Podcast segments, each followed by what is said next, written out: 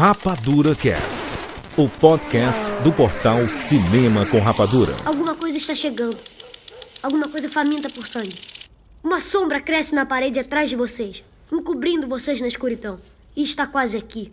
O que é? Mas e se for o Demogorgon? Nossa, estamos tão ferrados se for o Demogorgon. Não é o Demogorgon. Um exército de trogloditas avança para a câmara. Trogloditas? Eu te disse. Peraí um minuto. Ouviram isso? Esse. esse som? Bum. Bum. Bum!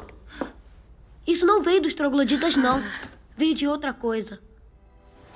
O Demogorgon! Ah, a gente tá na merda. Will, sua vez! Eu não sei! Joga uma bola de fogo! Eu vou ter que rolar um 13 ou É mais! arriscado, lança um feitiço de proteção. Para de medinho! Bola de fogo nele! Lança uma proteção. O Demogorgon está cansado desse papinho humano idiota! Ele está indo em sua direção! Bum! Bola de fogo! Mais um passo! Bum! Lança proteção. furiosamente! Bola de fogo. Proteção! E aí? Bola de fogo! Ah, droga! Pra onde ele foi? Eu não sei!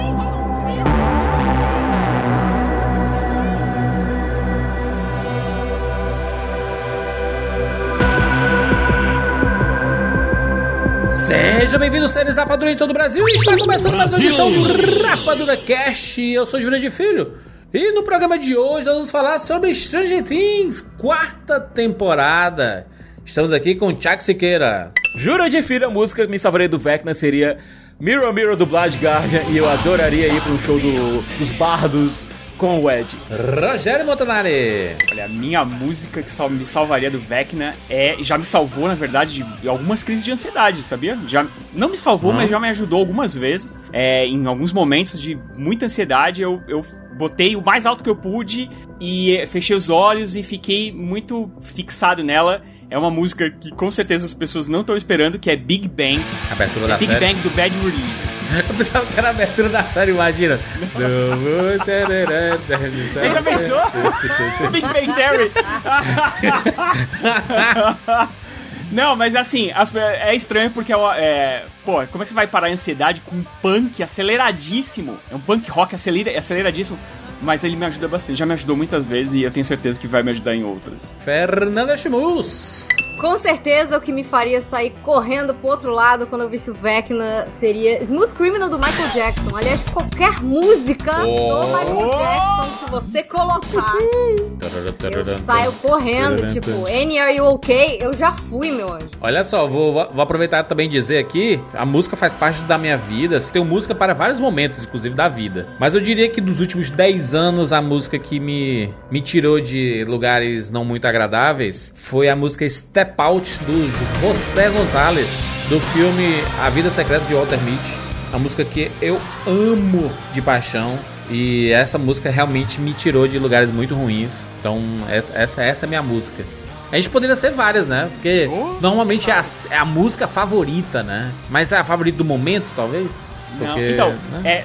Porque, é, é assim, no meu caso, é uma música que eu já escutei algumas vezes, em algumas ocasiões, em muitos anos. Entendi. Né? Então, é, mas, por exemplo, eu sou apaixonado por Bittersweet Symphony, é, do The Verve, eu sou apaixonado por Porcelain, do Mob, são músicas que, que me acompanham minha vida inteira. Mas acho que Big Bang, rolando em. É uma música bem curtinha, muito acelerada e muito rápida, e eu boto ela em, em, em looping, assim. De um, fica tocando direto, ela, ela me acalma, por incrível que pareça. Muito bem. Olha só, vamos falar sobre Stranger Things, exatamente. Nunca falamos da série aqui, oficialmente, no Rapadura Cast, então vamos dar uma passadinha por todas as temporadas, para dar uma situada é, em tudo que aconteceu na série, dos plots e tudo mais, porque sim, muita coisa da quarta temporada aconteceu ali, né? Tem coisas ali da primeira, da segunda, da terceira que reverberam na quarta temporada. Então, sim, temos muita coisa pra gente bater papo aqui. Obviamente, com todos os spoilers, tá? Todos os spoilers de todas as quatro temporadas de Stranger Things. É isso, vamos falar sobre essa série maravilhosa agora aqui no Rapadura Cast. Oi, eu sou a Raíssa, de Curitiba, Paraná, e bem-vindos ao mundo espetacular do cinema.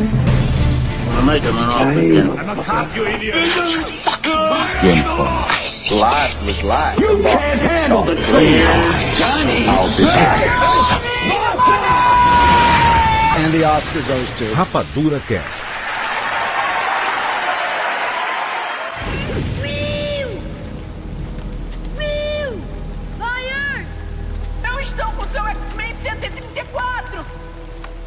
Eu acho que a gente devia voltar. Sério, Dustin, se quiser ser um bebezão, pode voltar pra casa logo. Eu só tô sendo realista, Lucas. Não, tá sendo uma maricona.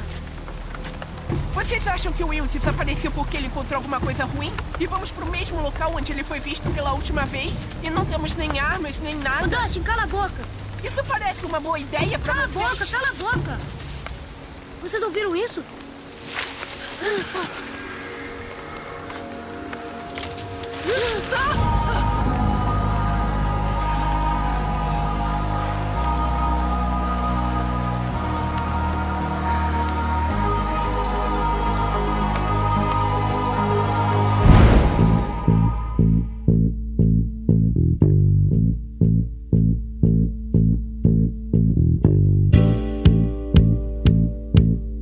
Por onde a gente começa? Stranger Things, esse fenômeno, fenômeno global. Bagulhos sinistros, Jurandir Filho. Bagulhos sinistros. A gente pode dizer aqui um conteúdo extremamente original, né? Feito pra Netflix, feito do zero.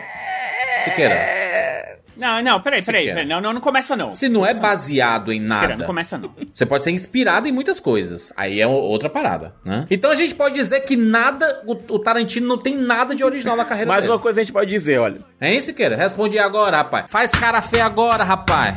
Se tem um cara cuja obra foi uma das bases de Stranger Things, esse cara se chama Stephen King, certo? E o Stephen King, Stephen King. é um cara que ele é assumidamente fã de Stranger Things. Tanto é que, quando do lançamento dessa temporada, ele foi uma voz extremamente vocal que reclamou da forma de lançamento porque vocês me lançam sete episódios e param, faltando dois. Vocês são doidos.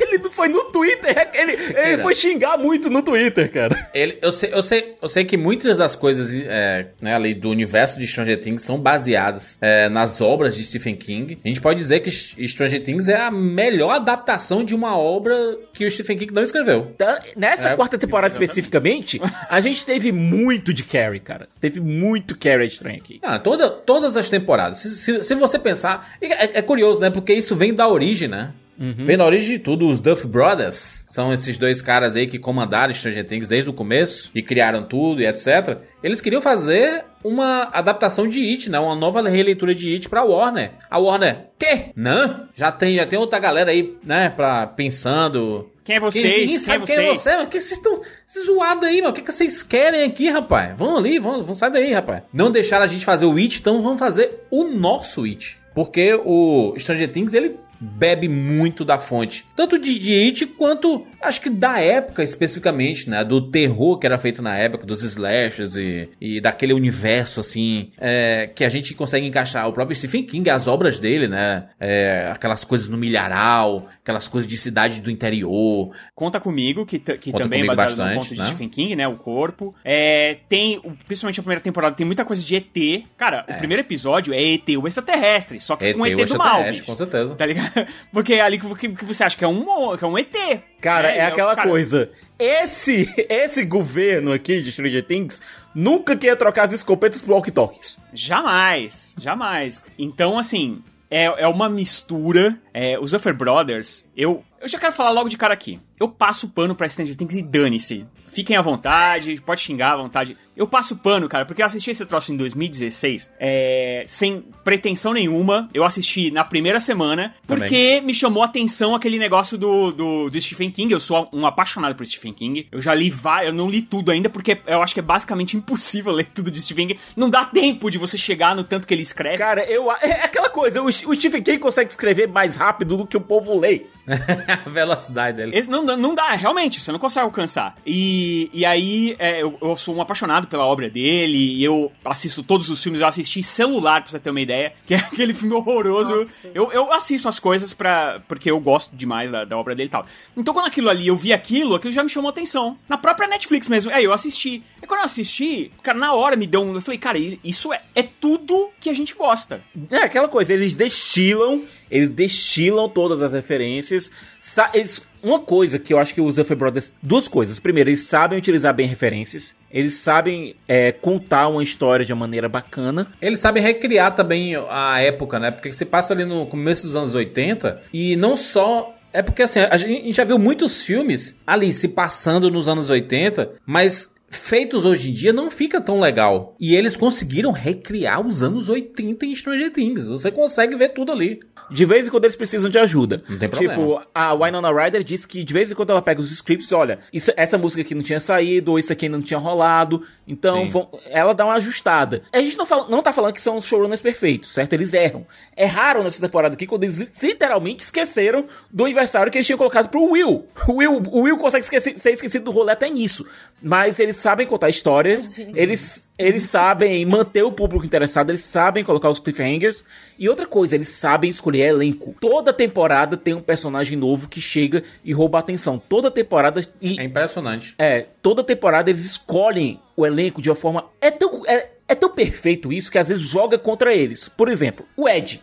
Eu acho que eles não tinham a mínima ideia de que o Ed ia se tornar esse fenômeno que foi. Cara, a gente já chegou no Ed, né? Mas é, o, o- é impressionante que eu tava assistindo os episódios e tal. E eu, cara, em algum momento eu ia virar pra minha esposa assim. A gente tava assistindo alguns episódios, a gente assistiu junto e tal. E aí eu ia virar pra ela e já ia falar assim: o Ed, ele é um cara que aparece quase. muito pouco, né? Se você for, for pensar bem, ele aparece muito pouco.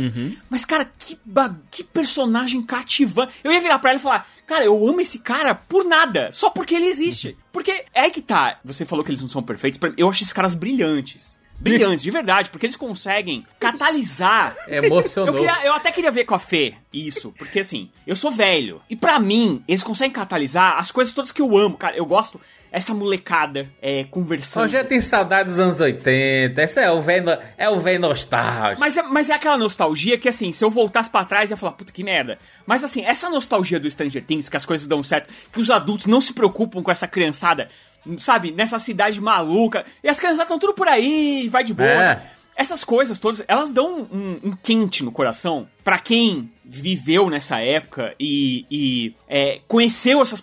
Gente, eu me arrepio pra falar, porque eu conheci essas pessoas. Eu conheci esses moleques. Eu conheci um Hopper com esse cabelo tentando tampar a careca. Eu fui um deles, inclusive. Sabe? A, a Winona Ryder, cara, ela permeou a minha, minha infância e adolescência, cara. Sabe? Aí você vê essa personagem e ela tá representando os anos 80 absurdamente. Aí você tem outros personagens, você tem o Paul Reiser, tem o, o, o professor que eu nunca lembro o nome dele. O, aliás, o doutor, que eu nunca lembro o nome dele. São pessoas que permearam, cara. Modine. O Ma Matthew, Matthew Modine, Modine. Exatamente.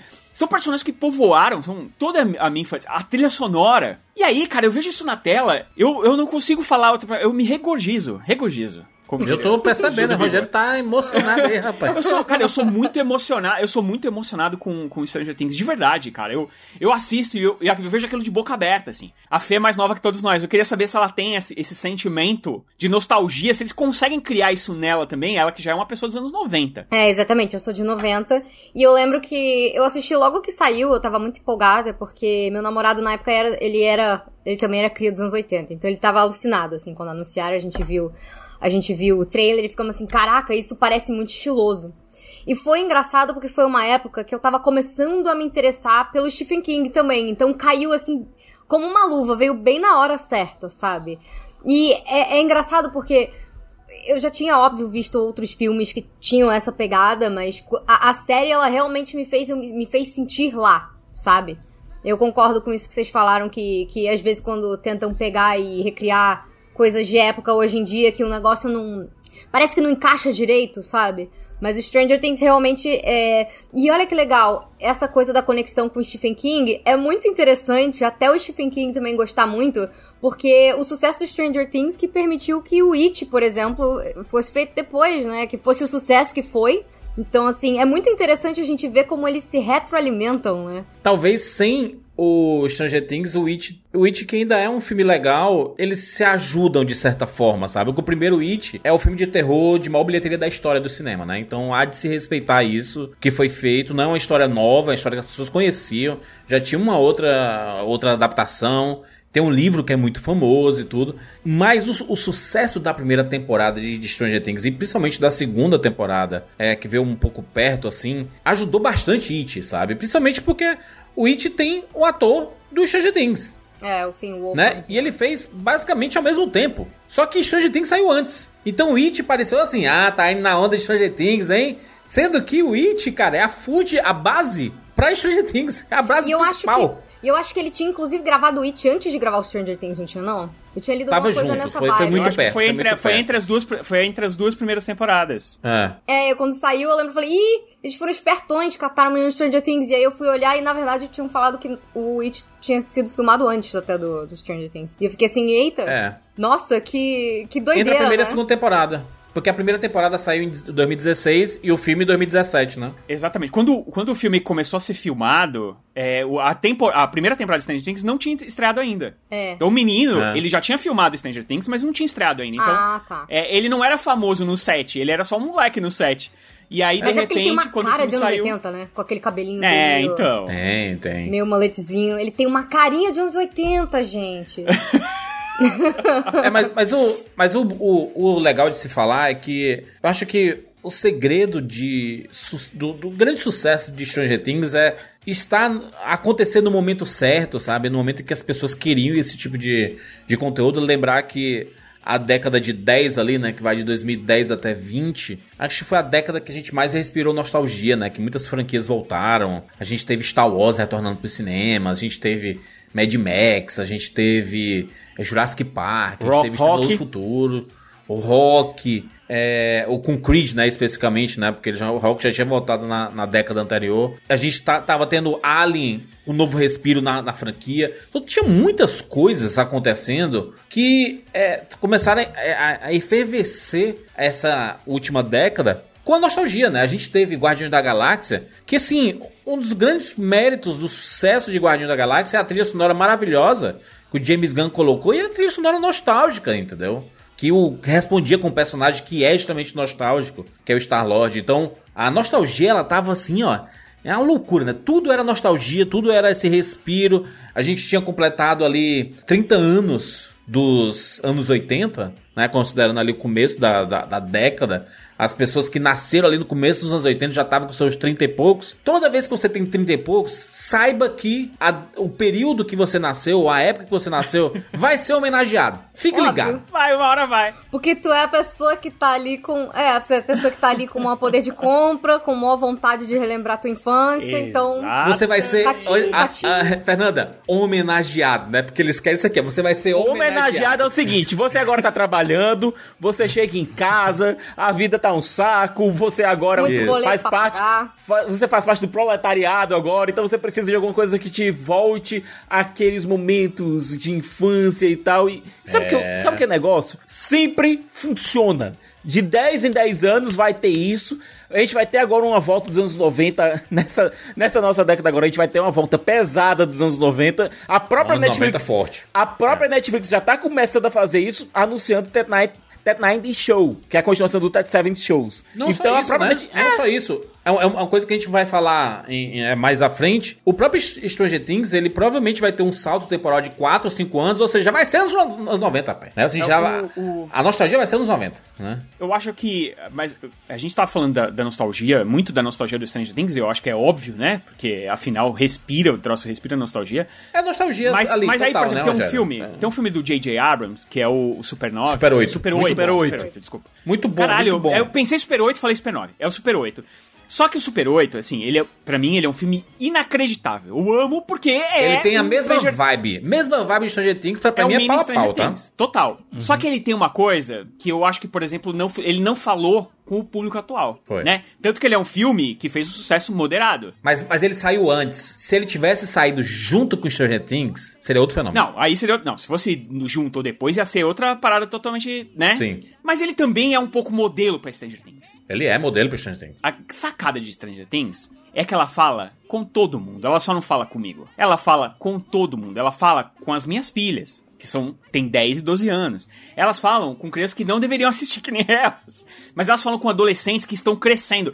A série de 2016, a gente tá em 2022 já, né? São, são seis anos já. Teve uma galera que cresceu aí junto, né? Exatamente, tá passando a adolescência e tá crescendo e comprando a camiseta de Stranger Things, entendeu? E é impressionante o quanto isso marca, né? Eu Marca cresci demais. junto com Harry Potter, então assim, era um negócio que pra mim, quando saía, por exemplo, o livro novo, eu ia correndo. Eu ia correndo. Ah, ah, Fernanda, as pessoas podem não, não quererem acreditar mais Harry Potter e não sei o quê, porque virou uma franquia que as pessoas têm um olhar diferente, mas, cara. Mas é um ótimo exemplo de coisas que, que dava para você. Na minha época, pelo menos, a gente ia crescendo junto. Até porque os personagens, assim como em Stranger Things, os personagens estão crescendo junto do público. Em cultura pop é o maior exemplo de todos. Então, assim, uhum. você não só tinha os livros, mas você tinha a galera também que ia só pelos filmes. E aí chegou uma hora que era tudo grande, então eles às vezes pulavam mais de um ano, era cada dois anos e tal. Então até a galera que era um pouco mais novinha, de certa forma, alcançou ali.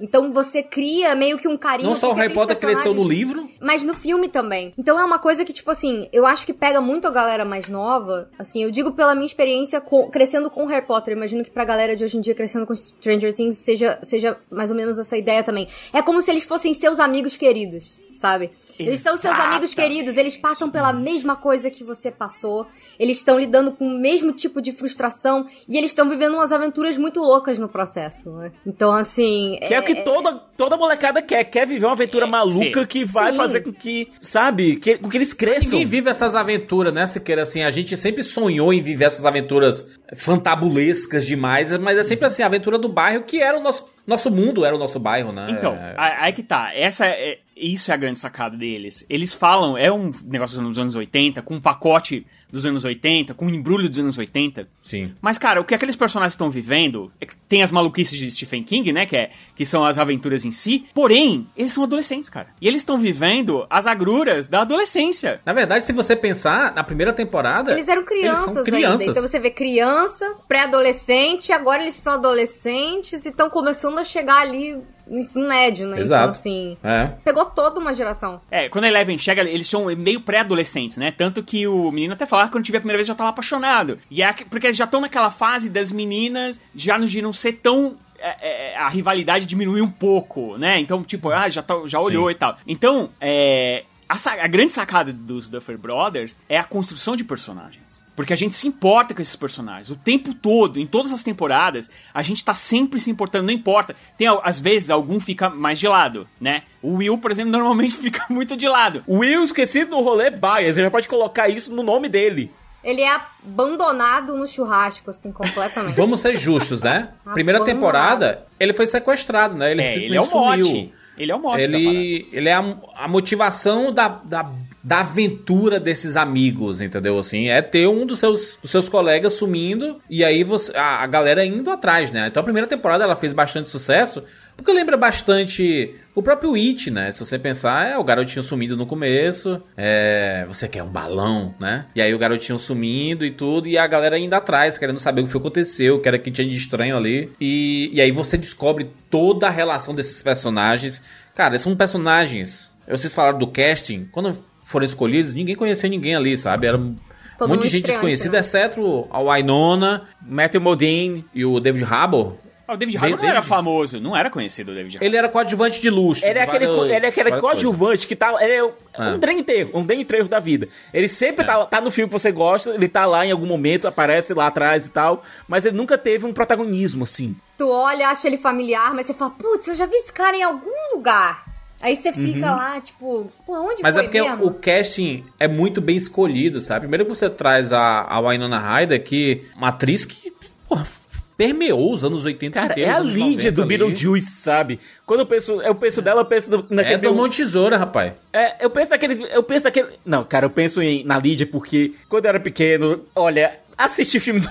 Assistir Os Fantasmas se Divertem. Quando você é pirralho. É daquele... anos 80, gente. É, eles faziam um filme, entre aspas, pesado, adulto e tal, mas vinha um desenho animado junto pra criança.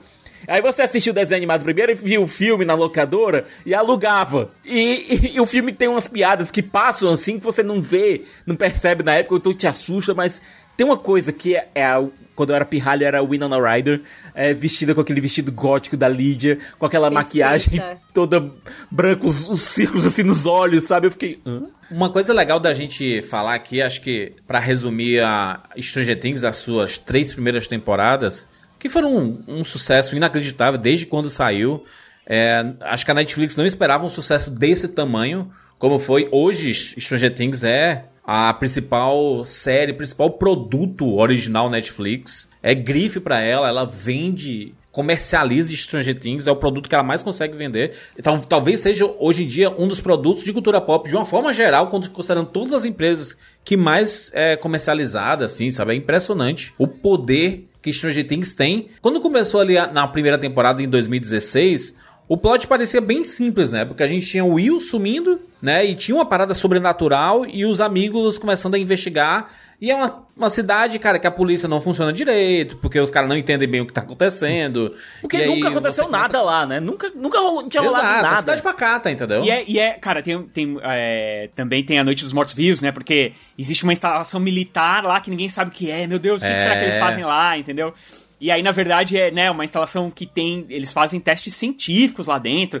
E aí tem a, muita parada dos anos 80 da União Soviética, né? Porque eles estavam tentando criar uma arma que era a- a- as crianças número, né? São, as, são as, as, as cobaias que têm números. E uma da- um desses números foge. E aí você tem outra conexão com o ET, porque o ET e o Elliot, eles tinham uma conexão mental. Sim. E a Eleven tem a conexão mental com o Demogorgon, né? É, Exato. Que por acaso, todos os inimigos de Stranger Things são inimigos do jogo D&D, que é um jogo de RPG de grande sucesso nos anos 80. Não à toa o pessoal do D&D adora Stranger Things, porque toda vez que sai uma temporada, Porra, dá eles uma relançaram o, livro, o turbinada. primeiro livro, bicho. Eles relançaram o primeiro livro do... Dá uma Stranger turbinada nas vendas que, gente, isso É, mas tem noção. a Stranger Things ajudou até, até nisso, né? A volta do RPG forte sendo jogado, inclusive de forma mainstream. RPG de mesa, cara.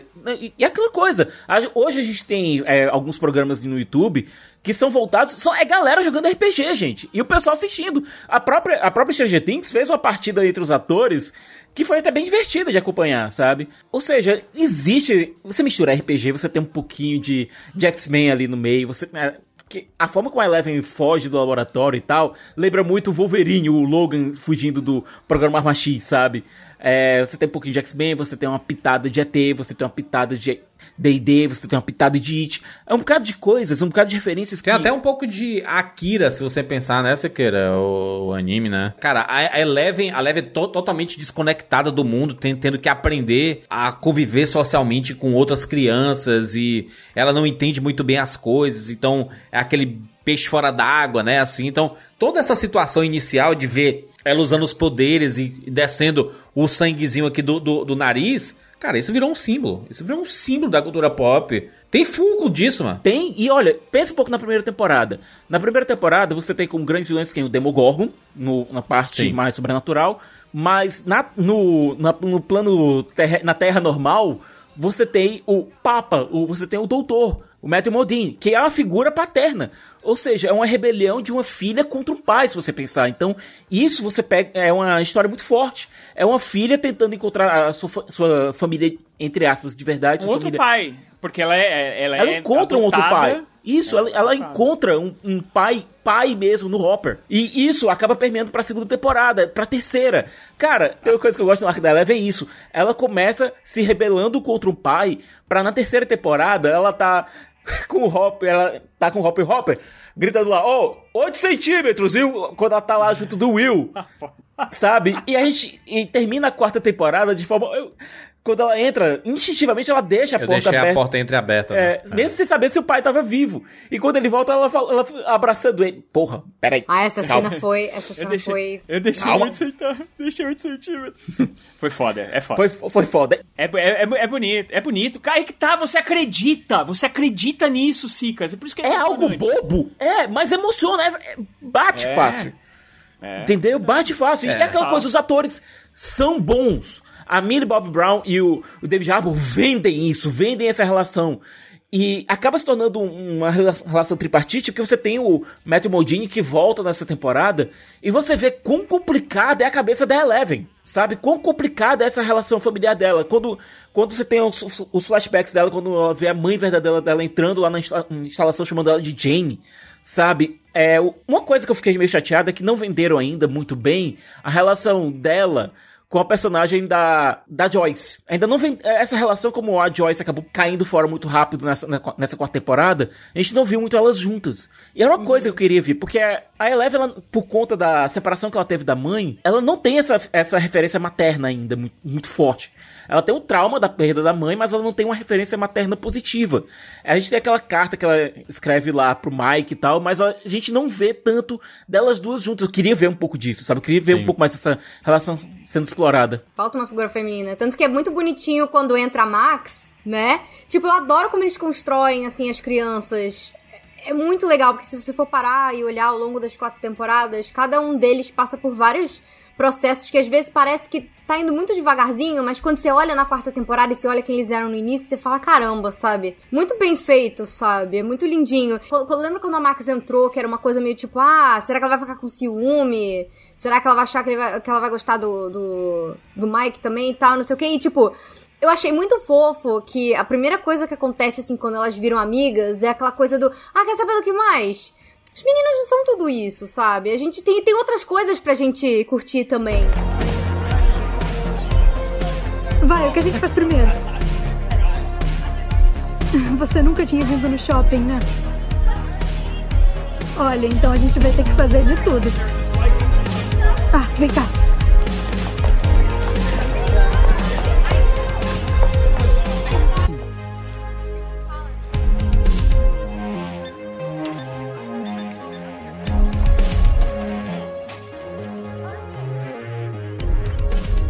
Gostou desse? Como eu sei se eu gostei? Ah, você só experimenta. Até achar uma coisa que combine com você. Combine comigo? Isso. Não com o Hopper. Nem com o Mike. Você. Como a Max, ela tá nessa temporada nova, ela tá num momento muito pesado, emocional. É muito bonito, assim, co- como mais pro final da temporada, nessa segunda parte que saiu agora, como ela e a Eleven se conectam através da- das memórias, né? A gente vai falar isso mais pra frente quando a gente for falar desse vilão atual, quando a gente for falar desse arco atual. Mas é, mas é muito lindo, assim, ver a amizade das duas, como isso floresceu. É. E eu fiquei bastante emocionada, assim, no, assim, no final, quando, quando elas duas meio que se encontraram de novo. É, a gente quando viu ali a, a segunda temporada de Stranger Things, a entrada da, da Max, né? E é, é aquele negócio que a gente sempre fala, né? Eles mantêm o elenco e adicionam mais. Uhum. E as adições sempre são muito boas, né, cara? Sim. A Max, né, que ela chegou como Mad Max, e ela toda de skate e descolada Toda e tudo tomboyzinha, mais. E, né? é, e aí tem o irmão maluco, cara, o irmão, o Billy é dos anos 80, 100% be, bebida esculpida ali, né, tá? Ele é, é, ele é o bad boy dos anos 80. Pegador garotos- das coroas. Ele é total garotos perdidos, né? Assim. E, É. Cara, aliás, putz, essa relação. As pessoas não gostam muito da, da segunda temporada. Eu, eu gosto. Eu já falei, Eu passo adoro a segunda tudo. temporada. Mas, cara, eu acho tão legal essa relação dele com a, com a mãe da- do, dos- do menino lá, e do fim, e, tipo, é, é a mulher, tipo, né? é, que é uma relação que, inclusive, é, ultrapassa pra terceira temporada, né? Aqui, tipo, ela desapareceu, até porque, né, um dos, o personagem o Billy já morreu, faleceu. Mas é- eu acho uma atriz muito boa e eu acho que é uma personagem muito boa, essa, essa mãe dos anos 80, que ela é meio desligada, assim, dos filhos, e ela também tá procurando. O marido dela é tipo, puta, aquele cara que não sai do sofá. Não, tá o, o pai tá. O pai tá. O pai tá querendo ficar com a bunda sentada na cadeira lendo o jornal. Exato, é, porque. Gente, o que é que tem de tão interessante no jornal dos anos 80? Pelo amor de Deus! E a mulher tá no auge dela, né? Lindíssima. Ela tá no auge, exato! Exato, né? Ela tá no auge. Não olha duas vezes pra ela assim, tipo, mulher me traz uma cerveja, ah, por favor. Ah, pô, ela se não. liga. Ah, E, se né, toca aí, é, mano. Mereceu o chifre. Parece Mereceu o chifre. É, exatamente, exatamente. Por falar em chifre, precisamos falar de. precisamos falar de Jonathan, né? Oh, meu Deus do céu. Ah, o bichinho do Jonathan, não, mano. É o, assim, eu, eu gosto muito da, da Nancy, tá? A Na- Nancy é uma, é uma personagem muito legal. Ela, ela sim tem uma cara desses filmes, tipo Aura do Pesadelo, sabe? Umas, umas personagens Ela tem cara de Final Girl mesmo. e tudo Final mais. Girl. Inclusive o nome, né? O cabelinho, é né? Aquele jeitinho, muito. E é muito legal que ela era toda meio patricinha, meio, meio engomadinha, meio ai, não me toque. E agora nessa temporada nova você vê o arco dela e ela já tá, tipo assim, comprando arma. A gente tá, tipo, vamos lá, dá tiro de espingarda nos bichos. Fê, tipo... é aquela coisa, na primeira temporada você conhece a Nancy, é, Nancy e Steve, casal perfeito, e você vê o Jonathan do lado de fora, só olhando, E ela, né, era, pensando... e ela era meio garota, a garota rosa choque, assim, né? ela era. É, Ela tem uma energia Molly Ringwald, sabe? Sim, total. Ela é total a Molly. Só que, tipo, no- aí- durante a primeira temporada já, você começa não gostando tanto do Steve, porque você vê no Steve aquele cara, o, o Mauricinho, sabe? Mas já na primeira temporada você vê que o Steve não é só isso. E ele vai mudando aos poucos. Fala de um personagem que cresceu no coração da galera. né? Ele vira o papai, cara. O Steve, o Ele Steve é papai. Perfeito, cara. Nossa, a melhor coisa que fizeram nessa série foi juntar ele com o Dustin. Que dupla, minha gente. E Meu sabe o que é Deus melhor? do céu. E na terceira temporada com a Maia, Ele né? é- É com a, com a Robin. Com a Robin Ok. também. Gente. É o Batman, o cara do Bat, o cara do bastão, Batman e Robin. É assim, é incrível, Maravilhoso. porque, é, por exemplo, quando você tem um personagem e ele é querido pelo público, a ide- normalmente o que, que o escritor, o que, que, um, o que, que um showrunner faz? Ele mantém o personagem daquele jeito, certo? É isso. Sim. Então assim, ele deu certo com, com o menino, vamos botar na próxima temporada com o menino. E os Duffers não fazem isso, cara. Ele não faz isso, e ele não só não faz isso, como ele bota o personagem pra reclamar. Porra, toda hora eu vou ter que cuidar dessas crianças. Mas ele adora o Dustin. O que, o que- o que ele, reclama, ele reclama, mas adora o Dustin. Quando chega o Ed, ele fica com ciúmes, pô. Mas porque é, mas isso, é- mas isso é porque isso é real, cara. Sabe? As pessoas são assim mesmo. Vão chegar pessoas novas, você vai ter que dar um pouco mais de atenção pra essa pessoa nova, entendeu? Mas sem deixar de gostar da, da, da, o- da pessoa, do seu amigo de antes. As novas alianças. Eu sou o Dustin. Eu sou a Robin. Muito prazer. Ah, ele tá aí? Ele quem mesmo? Henderson! Henderson! Ele voltou! Ele voltou! Voltei! Conseguiu um emprego! Conseguiu um emprego! é. Dum, dum, dum.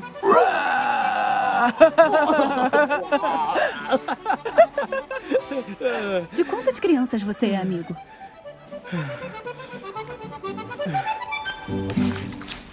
Ah, não, impossível. Melhor que a Phoebe Cates? Não.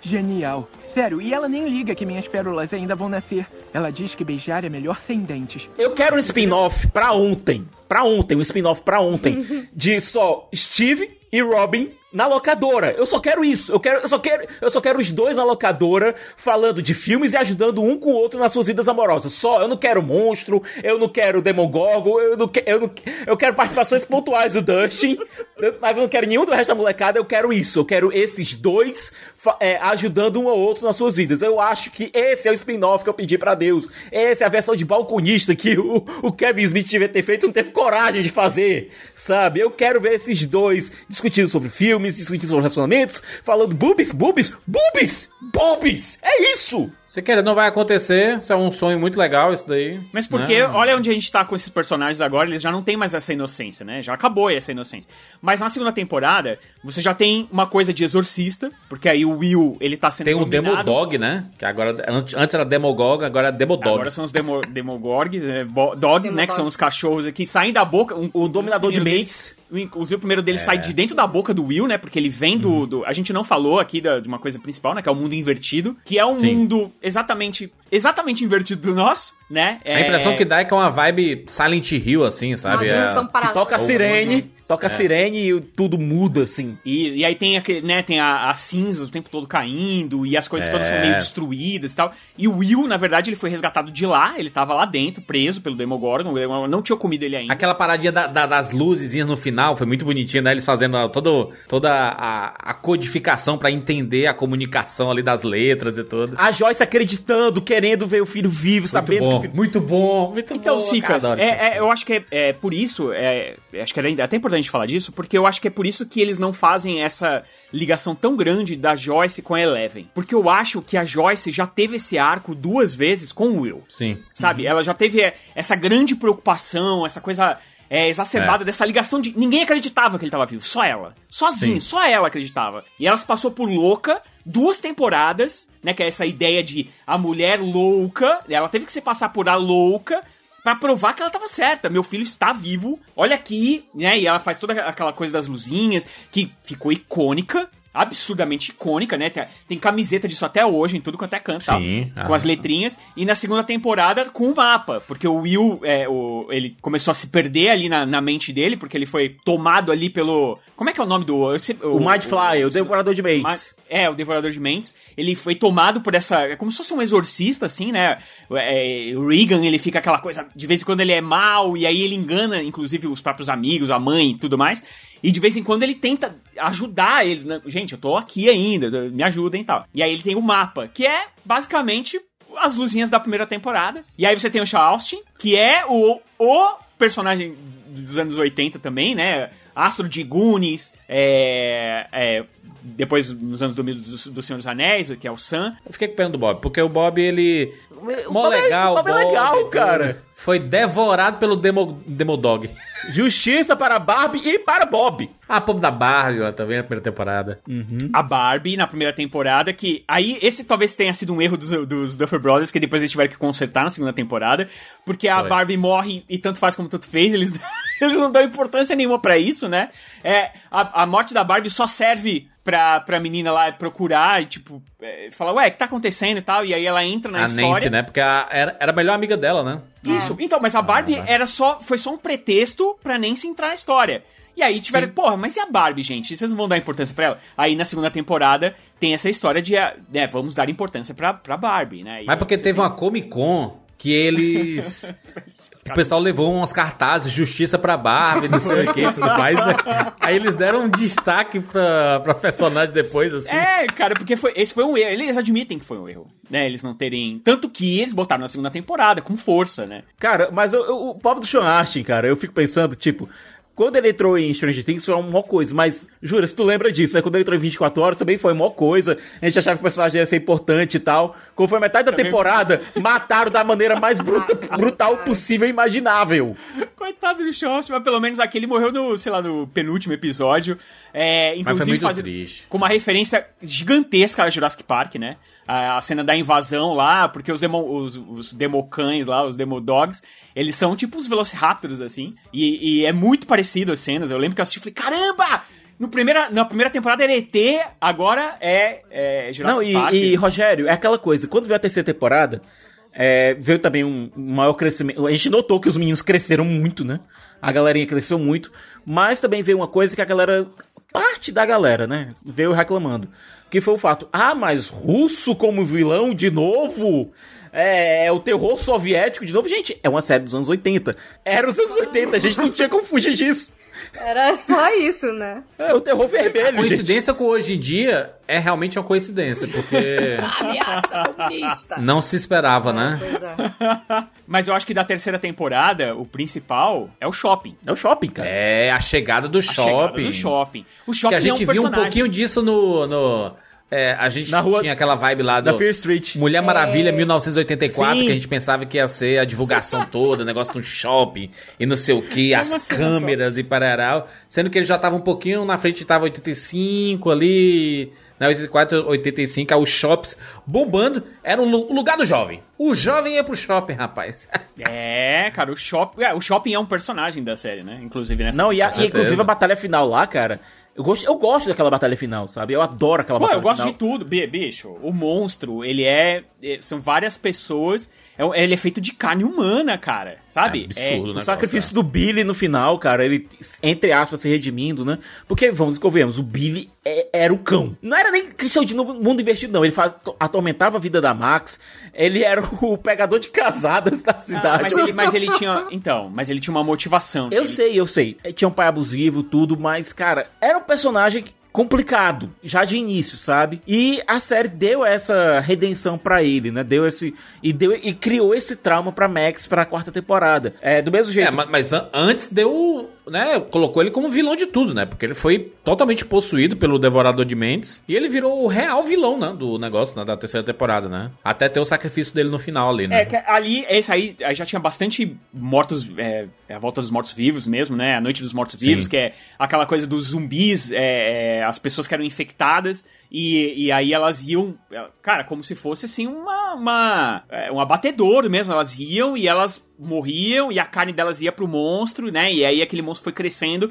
E ele virou um monstro gigante. Cara, olha quanta referência, mano. Ele vira um monstro gigante, que é a bolha assassina. É sabe? isso, Outro né? clássico dos anos 80. Aliás, clássico dos anos 50, que foi refilmado nos anos 80 e que volta aqui. Então, assim, cada temporada tem uma vibe diferente e ela é- tem uma evolução. Ela vai ficando cada vez mais, mais terror mesmo, eu acho, assim. Ela, assim como os personagens vão crescendo, as coisas vão ficando mais complexas e eu acho que elas vão ficando mais E pesadas. aquela coisa, Rogério, a gente sempre teve aquele flerte é, do Hopper com a Joyce desde a primeira temporada. Mas foi uma coisa que foi se desenvolvendo até chegar na terceira, ou seja, foi feito com calma. É, teve o Bob no meio da segunda temporada também e tal. Teve que ter o período de luto da Joyce, teve que se respeitar isso. Chegou-se na terceira temporada com o relacionamento deles já querendo engatar. Aí vai e o Hopper morre, entre aspas, na Batalha do Shopping. E aí a gente tem na quarta temporada é, es- essa missão de O Siqueira Não quer resgate. falar, o Siqueira não quer falar da terceira temporada. terceira temporada é importante, Siqueira, caceta, mano. O cara quer pular pra ter quarta temporada de qualquer jeito. Eu, não, eu tô, eu tô falando em relação ao, ao eh, especificamente ao relacionamento deles. Esse relacionamento foi desenvolvido na terceira temporada, mas foi interrompido pela, entre aspas, morte do Hopper. E vê- a gente vai na quarta temporada com essa missão de resgate da Joyce, meio que a bota caralha. Por quê? Não, mas a Joyce é essa personagem. Mais Ela uma é. vez, ela não acredita no que aconteceu ali. Ela tem, se ela, se, se ela bota fé que a parada. que tem como solucionar, que tem algum enigma ali, que tem alguma coisa escondida, que não, não tá tudo muito bem explicado, meu irmão, a Joyce. Mas pelo menos dessa vez ela tem um sidekick a, a tiracolo, né? Pelo menos dessa vez Gente, isso. Não tem problema, mas, é, mas ela não desiste. E outra dupla ela, que ela nunca muito desiste. bem, né? Eu achei É. eles tão engraçados juntos, gente. E eles lá é, tentando hackear o avião lá. Você fez aula de defesa pessoal? Ah, é, é, pois é, mas só, só, só treinei com as crianças e tal, não sei o que, tipo. Mas no final ele chuta a bunda lá do russo maluco. Não é? E, e na internet, Depois ele liga o modo Rambo internet- e vai embora, assim. É, você viu que na internet tem a, o treinamento, ele realmente treinou karatê de verdade, cara. Pra fazer as cenas e ator? tudo mais, o ator. Ah, que maneiro. É verdade, tem na, pode procurar que tem no YouTube ele treinando karatê e tal, assim. É. Uma coisa que eu. Que eu por que, que eu passo tanto pano, né? É, tirando fato, o fato de realmente mexer muito com a minha nostalgia. Porque eu acho que ela é uma série que sempre ela faz essa auto-brincadeira também. De, de não se levar tão a sério assim. Em alguns momentos, eles. Eles zoam com a, com a própria situação que eles estão passando. Tipo, É. cara, sério que nós estamos fazendo isso? Tem, tem uma cena na própria quarta temporada que, cara, a cidade já foi pro caramba, assim, já foi pro cacete, tá tudo ferrado. É, as- as- os adolescentes estão se ajudando, estão ajudando a população, porque morreu centenas de pessoas na cidade, apareceram uns vulcões e tal, e as personagens estão ali dobrando roupa lá, aliás, elas estão fazendo o sanduíche, e elas estão conversando e elas falam, poxa, é, pô, é, né, elas meio que estão tão falando que uma gosta da outra e tal, e aí a menina vira e fala assim, cara, a gente tá, mas essa situação aqui, né, a gente não devia estar falando dessas coisas, né, e, cara, Stranger Things é isso, sabe, é, é, por mais maluca que seja a situação, não é isso que é importante, o que é importante é o crescimento dos personagens. E eles falam isso pra você. Tipo assim, cara, a gente não devia estar. Tipo, em vários momentos, quando eles estão esperando o perigo chegar, naquelas preparações, que é uma coisa muito dos anos 80, né? Que é aquelas cenas de preparação. plano. A montagenzinha, né? plano, a montagem dos planos, exatamente. Cara, é, daquele momento ali, eles estão muito brincando com aquela. é, Vai ter um momento ali que eles vão ter um diálogo de piadinha. Fica leve, daí fica pesado de novo. Eu acho que eles sabem dosar isso muito bem. É, na, na segunda temporada, tem uma hora que eles têm que fazer um- uma armadilha pro, pro Demodog é, no ferro velho. E é, inclusive é, é quando a, a- relação dos dois, é, né, do, do, do Dustin e do. Do Steve. Steve. Do Steve, ela cresce é ali, né? Naquele ferro velho. É ali que ela vai começar a se cristalizar de verdade, né? É, tipo, é uma coisa que a gente jamais esperava e deu super certo. Cara, eles começam a ter um. Eles estão esperando lá, bota a carninha, joga um monte de carne, e eles começam a conversar sobre a vida. Bicho, tem um monstro aí. Vai comer vocês. Mas eles estão lá, é, então. Esse cabelo aí, como é que você faz? Ah, então, não sei o quê. Fabergé. Quê? É Fabergé Organics. Usa o shampoo e o condicionador com o cabelo úmido, não molhado, ouviu? É só úmido. Úmido. E quatro borrifadas do spray Farra Fawcett. Spray farra faucet? É, Farra Fawcett. E se contar pra alguém que eu te disse isso, vai comer capim pela raiz, Henderson, entendeu? Tá bom. Beleza. Farra faucet. Júlio? Assim, ela é linda. Cara, e você fica, puta que bagulho. Não, é aquela coisa. Eu acho que o Steve tem menos medo do fim do mundo do que de uma falta de gel em Hawkins. E pois é, ele tá falando. É, é, aí o Dusty fala assim, pô, mas como é que você faz pra pegar as meninas? Na hora era você? Ele, ah, então. Eu, eu dou um jeito assim no meu cabelo e tal. Sendo que ele era um personagem odiado na primeira temporada. E, cara, na terceira, quando a gente encontra eles, cara, ele tá trabalhando numa sorveteria com aquele uniforme ridículo de marinheiro. junto, da, junto da Robin. E o Dusty aparece lá, não, sou o melhor amigo dele e tal. É, o Robin olha assim com a cara. Mas é porque. Mas eu olha, vou dizer, viu? A, a, a Maya Hawke, quando apareceu ali, a gente, caraca, que personagem legal e tudo. Peraí, mas eu conheço essa, essa pessoa de algum lugar. Não é? E aí você onde fica, ela não é é porque ela é igual a uma turma. É igual. e é filha dela. né? Alô, Quentin Tarantino! Alô, Quentin Tarantino! Kill Bill 4, Kill Bill 3, na verdade. Kill Bill 3, atenção! Tá aqui! É só chamar a Zendaya, colocar ela- a Maya Hawke, pronto, o filme tá feito!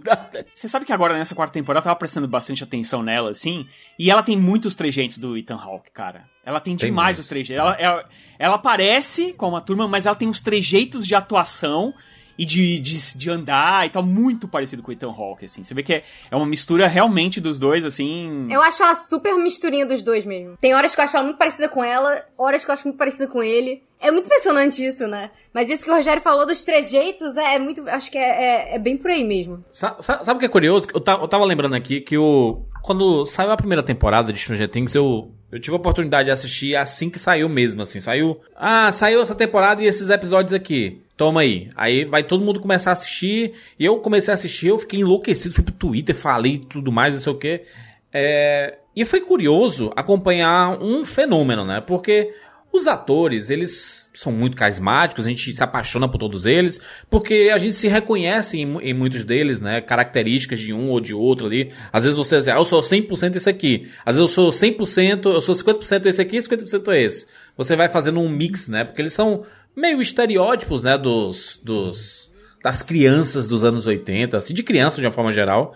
Mas foi muito legal acompanhar o fenômeno de. Eu, eu, eu ficava assim, eu ficava tipo, saindo do perfil e entrando no perfil deles, principalmente do, do Gaten, do, do Dush, né? Do o, o, o Gaten Matarazzo, porque ele, inicialmente, ele foi o, o mais carismático, porque ele era um meninozinho que não tinha dente. Né, ele, ele tinha aquela displasia, né? Ele ficava meio assim com a boquinha assim, e ele ria disso, ele achava engraçado toda a situação. E aquilo era real do ator, né? Não era só do, do personagem. E ele empolgado, porque ele. Cara, eu, eu cheguei a ver ele com dois mil seguidores. E ele, meu Deus, eu ganhei mil seguidores de ontem pra hoje. E aí, de um dia pro outro, ele tava com 30 mil. Aí, de um dia pro outro, ele com 100 mil. E depois ele com um milhão de seguidores. E a gente, caraca, virou um sucesso, cara. Esse- e esses meninos, e todos eles, né? Todos eles, principalmente, óbvio, a Millie Bob Brown, porque ela virou um fenômeno, né? É, a atriz, a personagem, todo mundo ama a Eleven, não sei o quê. E ela é extremamente midiática também, né? Então, foi muito legal ver o, o sucesso chegando pra quem realmente, cara, saiu do zero ali. Eles tinham feito participações, assim, em alguma outra coisa, mas nunca chamou tanto destaque que não Str- Stranger Things, assim, sabe? Foi muito legal ver esse fenômeno, principalmente assim, ó. Primeira e segunda temporada, eles foram feitas muito próximas, assim, é. porque saiu em 2016 e- e 2017. E aí eles deram um salto de um ano pra em 2019 sair a terceira temporada. Nesse período eles escolheram os louros das duas primeiras temporadas de Stranger Things, que foi quando eles explodiram. Tá lá, você sabe, quando eles falam assim, gastamos 35 milhões por, por episódio. Tá lá, os 35 milhões. pra Tá lá, tá lá, tá lá. Né? É, é, essa, essa é realmente é. Eu acho que, assim, e no começo eles não tinham muito dinheiro, não, hein, cara? Porque é, realmente ninguém conhecia eles, cara. Deram uma grana, faz aí, e fizeram, pegaram atores desconhecidos. é, se você for pensar bem, só tem a. A Winona Ryder e o Matt Modine e e- pronto. E o David Harbour. É. E que estavam sumidos, né, há um tempo. Foi, foi o grande retorno da Winona. Tava no ostracismo, basicamente. Essa né? série salvou a carreira da Winona Ryder. Cara, que é uma atriz que nos anos 80 estourou, cara. Mas você, todo mundo sabia dos problemas, que a- dos problemas psicológicos que a Winona Ryder tava passando. Desde o final dos anos 80, começo dos anos 90. Todo mundo sabia que aquela menina tava sendo colocada numa pressão imensa. Teve o relacionamento dela com o Johnny Principalmente no final dos anos 90, né, Siqueira? Porque no comecinho ela ainda tava fazendo muitos filmes. Não, mas e- juras, ela. Imagina o seguinte: você é chamada pelo Francis Ford Coppola pra fazer a filha do Michael Corleone em Poderoso Chefão 3, chega no set, tem uma crise de estafa gigantesca e tem que sair do projeto. Às pressas. Sabe? Então, desde o começo dos anos 90, a pressão que ela tava sofrendo, o relacionamento público dela com o Johnny Depp, que foi horrível pros dois, inclusive. Chegou tudo até chegar aquela, aquele momento que todo mundo lembra da, do ponto mais baixo da carreira dela, que foi quando ela foi pega é, roubando uma loja e tal, fazendo shoplifting. Cara, a, a carreira da Winona Ryder podia ter acabado ali. Ela teve um, um- um ressurgimento graças a Stranger Things. E ela sabe disso, ela é grata à série. Ela é muito grata à série, é muito fiel à série. E você vê que ela entrega toda a performance dela como Joyce, mesmo nos momentos mais absurdos, a, a performance funciona. Você vê que ela tá fazendo lá com vontade, né? Você vê que é uma coisa que ela tem uma entrega, ela tem uma entrega mesmo, assim. Eu acho que essa é uma outra coisa bacana de se dizer também, que eu acho que todo mundo tem uma entrega, é, por menor que seja o personagem. É. É, você percebe que as pessoas estão fazendo aquilo ali com gosto. Tá? Eu, sei lá, pelo menos me passa uma sensação de que o set é muito, muito bom de trabalhar, sabe? É, parece que as pessoas estão, pelo menos dá essa sensação que as É pessoas que eles se estão consideram mais tranquilas ali. família, né, Rogério? Se você pensar que elas eles viram a, a pivetada toda crescer, né? Tiveram que conviver com os pais da, da, da pivetada também ali, né? Nos É, sets. com porque, certeza. com certeza eles não estavam sozinhos ali. Então meio que virou uma grande família Stranger Things ali, É muito sabe? lindinho ver a amizade das crianças mesmo, do- do- dos atores mirins, né, uns com os outros. Eu acho muito bonitinho, por exemplo, a, a Millie Bobby Brown com o, o Noah Schnapp, faz Will, faz né? o Will. É, Isso. eles são tipo irmãos mesmo, assim. É muito É. bonitinho, as legendas que eles fazem um pro outro, assim, você vê que é um negócio tão puro, sabe? E é muito legal, porque, de novo, é uma coisa que, que marca, assim como, por exemplo, como foi com, com o elenco do Harry Potter na época, né? É um negócio que, que realmente vira a vida toda da pessoa ali. Eles passaram a maior parte É. ali do tempo juntos, então, é, sei lá, é, é, uma coisa que, que transparece, assim, na- nas cenas também. Você vê que eles se divertem muito gravando. Rolou até namoro. A, a Nancy e o Jonathan namoram na vida Eles real, namoram sabe? até hoje, né? Eu vi fotinho, eu vi o fotinho dos dois passeando na rua tomando um cafezinho, assim, falei, ai, que fofos. Sabe? Deve estar sendo até estranho pros irmãos Duffy estar escrevendo um- uma história, uma, Um triângulo aí. um plot, contando- é, um plot onde ela tá tão gravitando mais pro Steve do que pro Jonathan, sabe? Mas acho que é só uma Gente. crise, é só uma crise. É. É. só uma crise, eu acredito que, que as coisas vão mudar numa próxima Eu sou- temporada, mas... Eu sou meio biased, eu sou time Steve Harrington. Eu sou Eu também sou, Steve sou Steve, cara. Eu adoro ele, ele é, muito porque ele é, legal. é tão legal, né, o Steve, cara. É, porra, Mas foi legal o crescimento dele falando assim, foi, foi bom acabar com você. Foi isso, a- aprendi muito. Um forte abraço. Vá seguir. Não, pera aí, Juras. Ele, ele ainda tá arrastando. Não, Não, não. é uma asa, não, é um avião inteiro. Mas o Steve, se você pensar, ele tava arrastando uma asa pra todo mundo, brother. Exato. Não era Mas só é pra ela. tá perdido, né? Ele tá perdido. Sim, plot mas, dele é, nesse mas temporada é, é que ele tá assim. perdido. É muito engraçado que a Robin querendo chegar lá na menininha do... Da, na, menininha é ótimo, que ela já é adulta também. né? A, a atriz do Annie with an E. E, e as interações deles na locadora muito boas, cara. Porque ela tá 100% apaixonadinha, não sabe como chegar na menina. Tem toda aquela questão também que... A menina vai estar no grupo da próxima temporada, né? A menina vai estar no grupo na próxima temporada. Ela já tá, né? Já agora no final já meio que Ela já tá, oficialmente é. entrou. Já ela tava não entrou falando- muito bem assim, não. Agora né? nessa última Não- cena ela ela tá- fazendo lá. Já dá pra ver que agora ela já oficialmente Ok. vai entrar, né? Ok. Já tá nas cenas é. de zoeira, vai entrar. E o Steve querendo dar mole pra todo mundo. E ele tá perdidaço, assim. Então eu acho muito engraçado também esse arco de amizade dele com a Robin. Que no início ele tava todo, todo meio arrastando asa pra ela, né? Uhum. Aí a gente tem aquela belíssima reviravolta, cena muito bem feita. Maravilhosa no banheiro. Que eu fiquei assim, oi, é o quê? Fiquei É assim, meu. Caraca! Não, primeiro o Steve ficou com a boca assim no chão, mas depois ele se recompôs. Cara, tu é minha brother, bicho. Tu é minha amiga. Eu tô contigo. Eu tô É contigo até. É. Eu quero dizer o seguinte, é, sempre, cara, eu não tô brincando, tá? Nessa cena do banheiro, eu bati palmas na sala, sozinho. É isso, cara. Fiquei com De medo. madrugada eu fiquei Foi assim. Fiquei com medo da frase aí, rapaz. cara, Vai bater um ataque cardíaco aqui. que absurdo. É porque assim, a Robin entrou muito com a Tu falou, vibe. pô, essa cena do banheiro, eu bati. eu bati palma. Palma, Ó, fica devagar. essa- assim, é, ó. é porque assim, a Robin entrou muito, a gente tinha é, trailer e tudo mais. Então, ela entrou muito como ia ser a... A, perso- namoradinha do Steve. Exatamente, É. interesse romântico do Steve. E começou assim, dessa forma, e como ela é uma personagem muito legal, e a gente já gosta do Steve, a gente uma hora ali começou, ah, tá bom, beleza, tudo bem ela ser o par romântico dele. Só que aí, de repente, ela fala assim, então, queridão, curto, eu curto a mesma coisa que você. Uma coisa que você. É muito bom.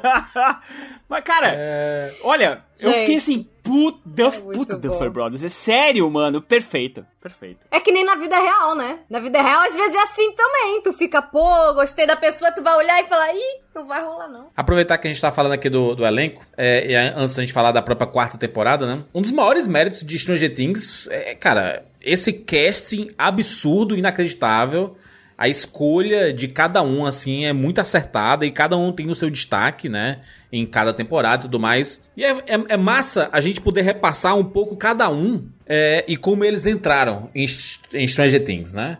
Como eles eram antes e como eles estão hoje, né? A Millie Bob Brown, que é, é a principal atriz do elenco, né? Se tornou a principal... A, a principal persona midiática é a Millie Bob Brown, porque A, ela fez a atriz, vários filmes. a atriz principal jovem, né, do elenco. Em tudo. Em tudo, até em destaque. Hoje ela é maior que a, a Wynonna, que o David Harbour. Em, em em carreira não tem como ser maior do que a Wynonna Ryder, porque, enfim, ela, né? Ela foi geração, dona ali de uma é. década, basicamente, ali. É, mas a, a Millie Bob Brown, ela começou ali no Stranger Things com 11 anos de idade. Pequena, pivetinha. Você... Inclusive, é muito legal fazer isso hoje. Reassistir as temporadas e ver assim, meu Deus do céu, olha o tamanho E juras, assustadíssima, porque nesse papel ela teria que raspar o cabelo, coisa pra, pra uma menina, cara, é pesado. Sabe o que fizeram? Ela virou tão estrela, Siqueira, que hoje ela já não raspa Já mais. não raspa. coloca- Hoje eu uso um bald cap nela e tá aí, é isso. Mas quando ela era pequena, e a outra coisa séria do tinha orçamento é raspar o cabelo mesmo, filho. Aí chegaram pra ela com uma foto da Charlize Theron em Mad Max. Gente, essa história é muito Aí disseram, olha, você vai ficar tão fodona quanto ela, tão incrível, tão badass quanto É. ela. E, honestamente, ficou, né? Foi um ótimo selling point, né? Vamos combinar? Uhum, Se queria um motivo pra convencer É. a menina, foi, foi isso aí. Ela começou ali com 11 anos. Antes ela já tinha feito uma participação naquela série Once Upon a Time in Wonderland. É, o spin-off de Once Upon a bem, Time. Ela era bem pequenininha. Até no Modern Family, quando o, o, o, o pai da família vai tá querendo andar numa bicicletinha, ela é a meninazinha da, da bicicletinha e tudo. Então ela já, já tinha feito alguma outra ponta, assim, mas nada de grande destaque. Até fazer aqui o, o Stranger Things e bombar. E hoje ela tá o quê? Com 18 anos, né? Tá aí, né? Sucesso da internet, fenômeno e não sei o quê. E nesse tempo, né? Entre Stranger Things, entre a sua estreia dela e até a quarta temporada ali, ela fez um monte de coisa, né? Ela fez o Godzilla, né? Ela fez. Que não, que não é tão legal, né? Os filmes dela, o Godzilla. Que é assim, imita a Eleven, É. grita, ah, É isso. chora, ah, e é isso aí, ela virou essa personagem. É triste. O que a gente tem um pouquinho de, de atuação mesmo é no Enola Holmes, né? Que é dela. É- e é uma personagem bem. bem é, primeiro, a franquia. Essa franquia, essa franquia Nola Holmes é dela. O Henry tá ali só pra fazer. Só pra dizer, ó, eu estou aqui também. Oi, tudo bem? Sou o Henry Cavill e tal. O Sherlock Holmes, ele é um coadjuvante aqui no rolê, né? Exatamente. Bem- Certo? A franquia é dela. Ela faz uma personagem muito diferente da Eleven, que é uma, uma menina muito extrovertida, uma menina muito, muito É. agitada, muito ligada nos, nos 220, sabe? Que tá indo sempre atrás de aventuras e tal. E, cara, ela funciona nesse, hum, nesse tipo de papel. Ela é carismática. É, Sem falar que ela quebra aquela quarta parede que a gente tava na moda na época, com o negócio do Deadpool e não sei o quê. Não, então, tudo, tudo é quebra de quarta o parede. negócio ali é agora. mais, pra, é mais pra. Fleabag do que pra Deadpool. né? Fleabag, Mas- exatamente. Ok, que seja, que seja. É, mas aí, né, Millie Bob Brown, sucesso. Temos o Vin Wolfhard, né, que a gente pode dizer que ele era o, o líder do bando, né, do, do É o, é o coração, amigos, né? É o coração, né? O Mike, né? Oh, É, o Mike, ele é um muito, muito queridinho e tudo mais. Começou em Stranger Things com 12 anos. Ele é desse tamanho, gente. Também no Funko Pop, assim, da vida real. Tu olha assim, é bem igual. 12 anos de idade. Já tinha feito uma participação naquela série The Hundred, que basicamente só eu vi, assim, na, ninguém lembra The Hundred, mas ele, ele era um pivetinho também, que era do da Terra, depois que as pessoas foram embora, ele tava lá também, bem pequenininho. Entre Stranger Things e a quarta temporada aqui, fez o quê? It, né? Que ele faz o meninozinho de óculos, assim, né? O óculosão e tudo. E vocês falaram, né? Ele tem a carinha dos anos 80. Aí ele fez o It e o Caça-Fantasmas, né? que, é, que é mais anos 80 do que isso, né? Não, os caras Eu tô falando, ele nasceu com cara de anos 80. Vai passar a carreira toda fazendo É. coisas nos 80. Agora ele tá com cara de líder de banda indie jovem. É, É, hoje ele tem 19 anos, né? Aí, bonito, 19 anos. Bonito, né? Aquele, aqueles... Uma banda aquele indie jovem. que cresceu. É, aí, é. Porque, cara, é aquele cabelo e tal, aquela coisa, assim. Aquela ca... aquela a- aquele aspecto assim magrelo, sabe, o cabelão, Brancão. branquelo assim. É. Narigudo. Cara, eu vou, eu, eu vou dizer o seguinte: a, a nova Hollywood é você bancar o crescimento de criança feia. E você dizer assim: é isso mesmo. Vai crescer feio e vai continuar atuando e as pessoas vão gostar desse jeito. Os feios estão na moda, rapaz. Agora a moda é ser galã feio, né, galera? Exatamente. Um exemplo desse é o Gato em Matarazzo, né? Que o nosso Dustin, que ele tem um carisma 10 mil, né? Carisminha 10 mil. Ele começou fazendo aquela série Blacklist, The Blacklist. Ele desse também. Se ele já era pequeno em Stranger Things, imagina ele menor ainda. Minúsculo, assim, Homem-Formiga. Ele tinha 12 anos quando começou em Stranger Things. E hoje ele tem 19 anos. Juras, eu vi um episódio. Sabe aquele programa que tem no Caldeirão, que tem as famílias dos famosos se enfrentando lá num, num quiz assim e tal? É baseado num programa americano Field. chamado Family Field. E eu vi o episódio dele, que ele tava lá, né? Bicho, ele, é, ele não é só gay tem Materazzo, ele é gay tem Materazzo terceiro. Porque o pai dele é gay tem Materazzo e o avô dele, e os dois estavam no programa, também é, gay tem Materazzo. Eles gostam É muito. assim, assim. Família Matarazzo. Se ele fosse Sim, brasileiro, e- ele seria o Gaten Neto. É. E aquela coisa, Fê, ele, ele é energético daquele jeito. Ele no game show, cara, ele tava divertidíssimo, sabe? tipo, ele tava falando. Uma das perguntas que, fizer, que o Steve Harvey fez, que o Steve Harvey, que é o apresentador lá, ele é completamente maluco, o Steve, o Steve Harvey. É. O que é que as pessoas usam pra. A fruta que as pessoas usam pra beijar, pra testar, pra treinar beijo. Aí ele falou, Steve, eu vou ter que falar. Banana! Ele, o, o Dustin, Ele é muito doido, né?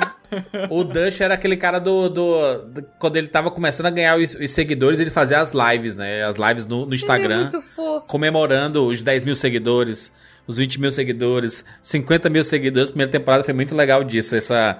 Ele não entendendo o que tá acontecendo. Os brasileiros, né? Os brasileiros invadindo. Cara, Brasil, Os brasileiros invadiram o brasileiro, os o brasileiro, o e aí, brasileiro. Aí mandava assim: O melhor do Gaten, Brasil é o brasileiro. manda mensagem, manda um oi pro Brasil. E aí ele mandava, oi, sabe? Tipo assim, era sempre assim. Aí o pessoal tirava print e colocava ele respondendo todo mundo. Foi muito legal ver ele crescendo. Ele fez um, um- ele fez um reality show, né, pro, pro, pra Netflix, né? Ele apresentava lá um reality Fez. show de pegadinhas e tudo mais. Sim. Ele tá fazendo agora um filme, eu vi o trailer junto da daquela menina do Dois Caras Legais. É aquele, aqueles filmes de comédia romântica é, de adolescente, sabe? Que é- ele faz um ela é uma garota que tá querendo entrar em primeiro lugar na faculdade e tal, e ele é o rival dela, e ela resolve atrapalhar a vida dele namorando com ele. Porque ele é um cara muito tímido, ela dá em cima dele pra atrapalhar as notas dele. Que Plot Ô, legal. louco! Que honra, esse é um bom golpe, hein? Gostei. Né? Alguém podia ter feito isso comigo. Pô, ia ter poupado muita terapia. Odeio ele tanto que vou namorar ele pra atrapalhar ele. Outro personagem que é que tem muito destaque em Stranger Things é o Lucas, né? Feito pelo Caleb McLaughlin. É um personagem extremamente importante, as pessoas amam. E ele começou ali com 13 anos. O começo de carreira dele foi numa série que o Siqueira gosta muito, Law and Order. Começou bem pivetinho, desse tamanho, desse, assim, ó, desse tamanhozinho. Jurandir, É, lei e ele ordem é lá. tipo malhação. Se você tem uma carreira de ator, em algum momento, seja no começo ou no final da sua carreira, você vai estar em sempre, lei e ordem. Sempre tem papel. Sempre teve um papel pra alguém assim no começo de carreira. É, ele começou lá, depois Stranger Things, ele, cara, a carreira dele cresceu muito. E ele é um- uma pessoa que trabalha muito com internet. Ele gosta muito de fazer coisas pra internet. Então a carreira dele tá voltada muito pra tudo que ele faz na internet. E hoje ele tem 20 anos. Começou com 13, hoje tem 20 anos. É, eu acho que ele seria um bom apresentador, hein? Será? Ele, quando ele veio, Ele é muito ele- bom no- na- nas redes É. sociais. Quando ele veio pro Brasil, ele era um dos mais soltos, assim, pra falar e tudo mais, né? Quando eles vieram pra, pra Comic Con e tal. Não fez muita coisa entre Stranger Things e tudo, mas é, é aquela parada da re- a rede social virou o grande, grande chamariz pra ele. Vamos falar aqui da Nancy, o elenco um pouco mais velho, né, de Stranger Things, mais velho, né, entre aspas. A Natália Dyer, Ela entrou aqui em Stranger Things com 20 anos, né? Jovem Nancy. Carreira dela em um grande destaque, assim, um pouquinho antes de Stranger Things, ela fez Hannah Montana, o filme. Ela tá lá, é uma das personagens lá que tá no Hannah Montana, bem novinha. Pegou essa, Fê? Cê, cê não, Então, tem tempo que eu não É. revejo o filme da Hannah Montana, mas agora eu tô bem curiosa pra saber qual personagem que ela fez. se ela fez uma ponta, tipo, se ela era a garota da esquerda de blusa vermelha Provavelmente, ou se ela a falas. garota da escola. É. Começou com 20 anos e hoje tem 27 anos. Nossa, não parece. E fazendo. E fazendo veterana do colégio, né? Exatamente.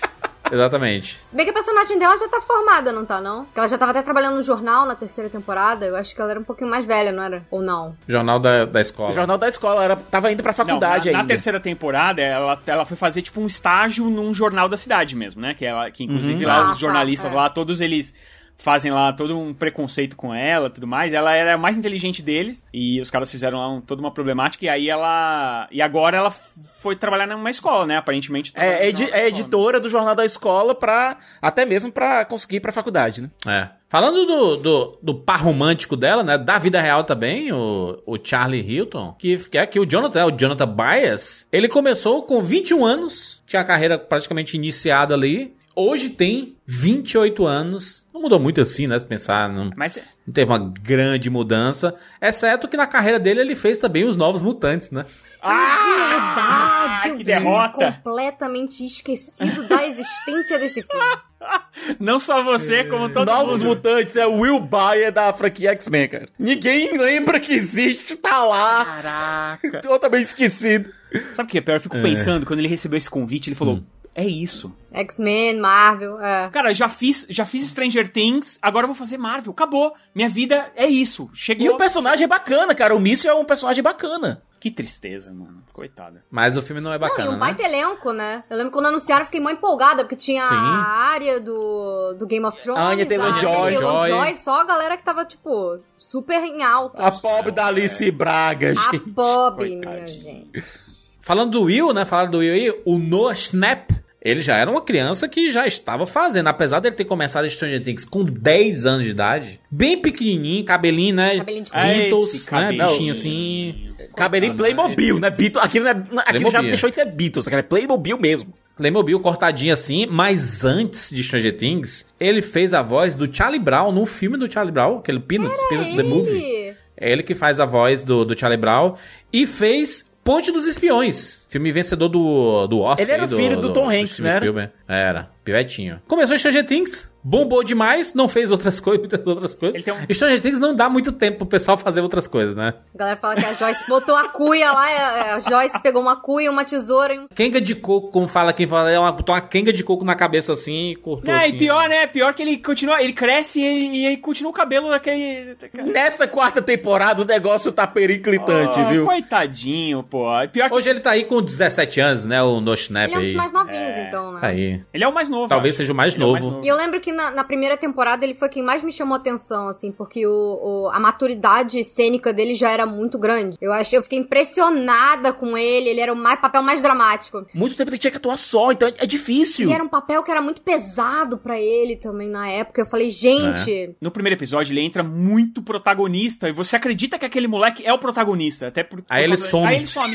Aí você fala, ué, ué, ué, cadê o moleque? Na tal? segunda temporada, que ele tem É. basicamente fazer o avatar do vilão. E ele tem uma, e ele tem uma movimentação de, de interpretação no, no- na segunda temporada que é muito boa, porque ele tem que É. interpretar como se ele estivesse preso dentro de- do corpo que tá tomado por um. Isso. E assim, é muito boa a interpretação dele ali na, na, naquela temporada. Ainda do elenco jovem aí, né, que foi entrando e tudo mais e ficando, vamos falar da Max, né, a Sad Sync. Ah, Entrou com 14 anos em Stranger Things, né, já, já entrou a partir da segunda temporada, né. lenda. É, entrou, Lendária. as pessoas Lenda. se apaixonaram, é um dos melhores personagens de Stranger Things.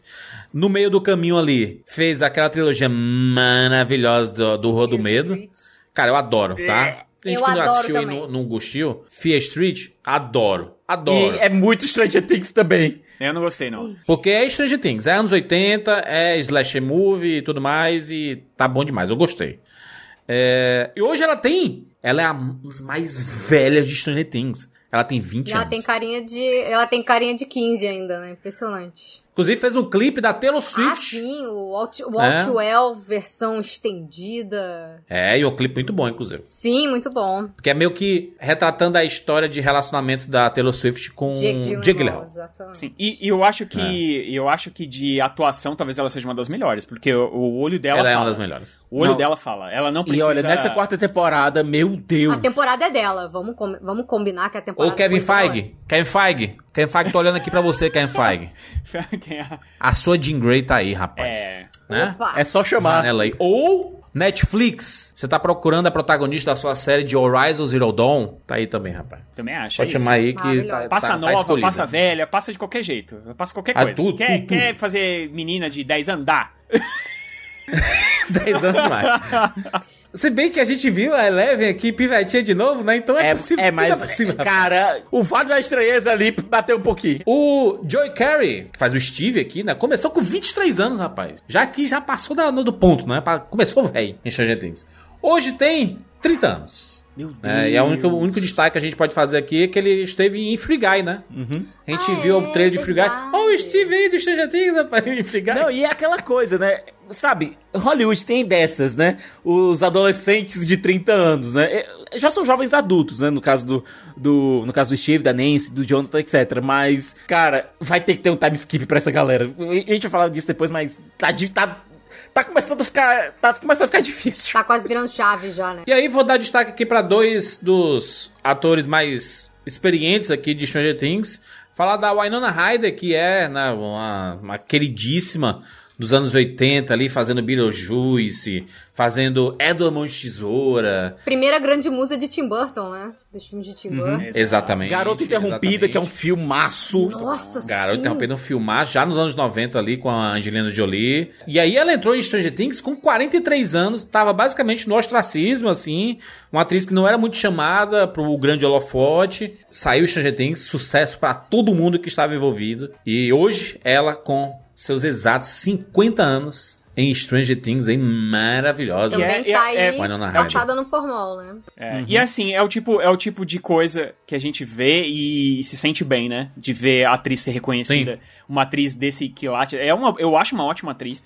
E ela ser reconhecida Sim. como ela é hoje é uma coisa que dá um quentinho no coração. Não dá? Assim, Sim, você fala, é muito bom tá, você ver finalmente. que ressuscitaram a carreira de alguém, assim, ainda mais porque É. claramente os problemas dela eram problemas emocionais, problemas que, que ela não soube lidar na época, mas é muito triste como Hollywood rapidinho fecha a porta na cara de algumas pessoas e você fala, pô, cadê aquele ator, aquela atriz, Sim. assim, a Winona realmente, ela é sensacional, muito bom que trouxeram ela de volta. Eu gosto desses retornos. É, histórias de sucesso. É, cara, todo mundo passa por uma, uma época que não é muito legal e às vezes você é mal com você mesmo, às vezes você é mal com outras pessoas que estão ao seu É redor. gostoso ver as pessoas da- darem a volta por cima. Uhum. É isso. Tem um filme que chama Simone, que ela faz uma personagem que ela é a Winona, basicamente, né? É uma atriz lá que, que tem umas frescuras, é, que era uma coisa que a, a Winona tinha uns problemas, né, sérios com... Não é frescura, mas ela tinha uns problemas sérios de, de exigir coisas e tudo mais e tal. E ela tá no filme fazendo diva, né? exatamente isso.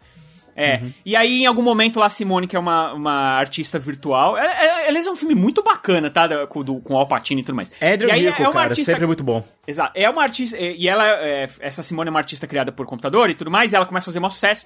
E aí um dia o cara vai. O, o personagem do Alpatino, que é um diretor, ele vai fazer uma, um teste de. Não é um teste, é um teste, né, com a, com a personagem do Winona. E aí ele percebe que a humanidade é muito melhor do que a perfeição. E porque a, imperfe- a imperfeição da humanidade é melhor do que a perfeição da, da máquina e tudo mais. E quem entrega isso é a Winona. É, é uma cena do Winona que é incrível. É incrível. Você fala, pô, tá vendo? Essa é uma atriz, assim, tipo. E é muito, é, é muito reconfortante ver ela fazer sucesso agora. Outro novo, papel né? legal que ela fez, né, foi que, que foi já nesse começo de, de ascensão dela de novo, foi o Cisne Negro, né? Que o papel dela é curto, mas rouba muito a cena. É um papel que também ecoa muito essa questão da, da artista mulher, depois dos 40, sendo tratada como é, relíquia. Ainda mais bailarina que bailarina modelo tem algumas dessas profissões que a, a, a tua, a tua vida útil na profissão é ainda menor, ainda mais curta, é impressionante. Ela faz muito bem essa, essa bailarina que era a primeira bailarina, né, lá do, do balé de Nova York. E aí ela é substituída pela personagem da Natalie Portman e ela fica putaça, com razão, né? E aí falando aqui do David Harbour, né, que Era um roxinho conhecido ali que a gente sempre viu em vários filmes. Nunca teve muito destaque, participou de séries também, séries policiais. Ele sempre teve assim, muito essa cara de xerife, cara. né? De polícia e tudo mais. É, é o rosto né? quadrado, é o porte Bigodão. grandão, né? É o guarda É. número 2, Calvície. né, da- do filme. Calvície. O guarda número 2, é isso aí. Ele, tem, Ele era muito sempre guarda- polici- Ele era policial do, do escritório ali. É. E aí, em Stranger Things dá uma catapultada na carreira dele. Ele entrou com 40 anos, né? Tava bem diferente do seu físico, não sei o que e tudo mais.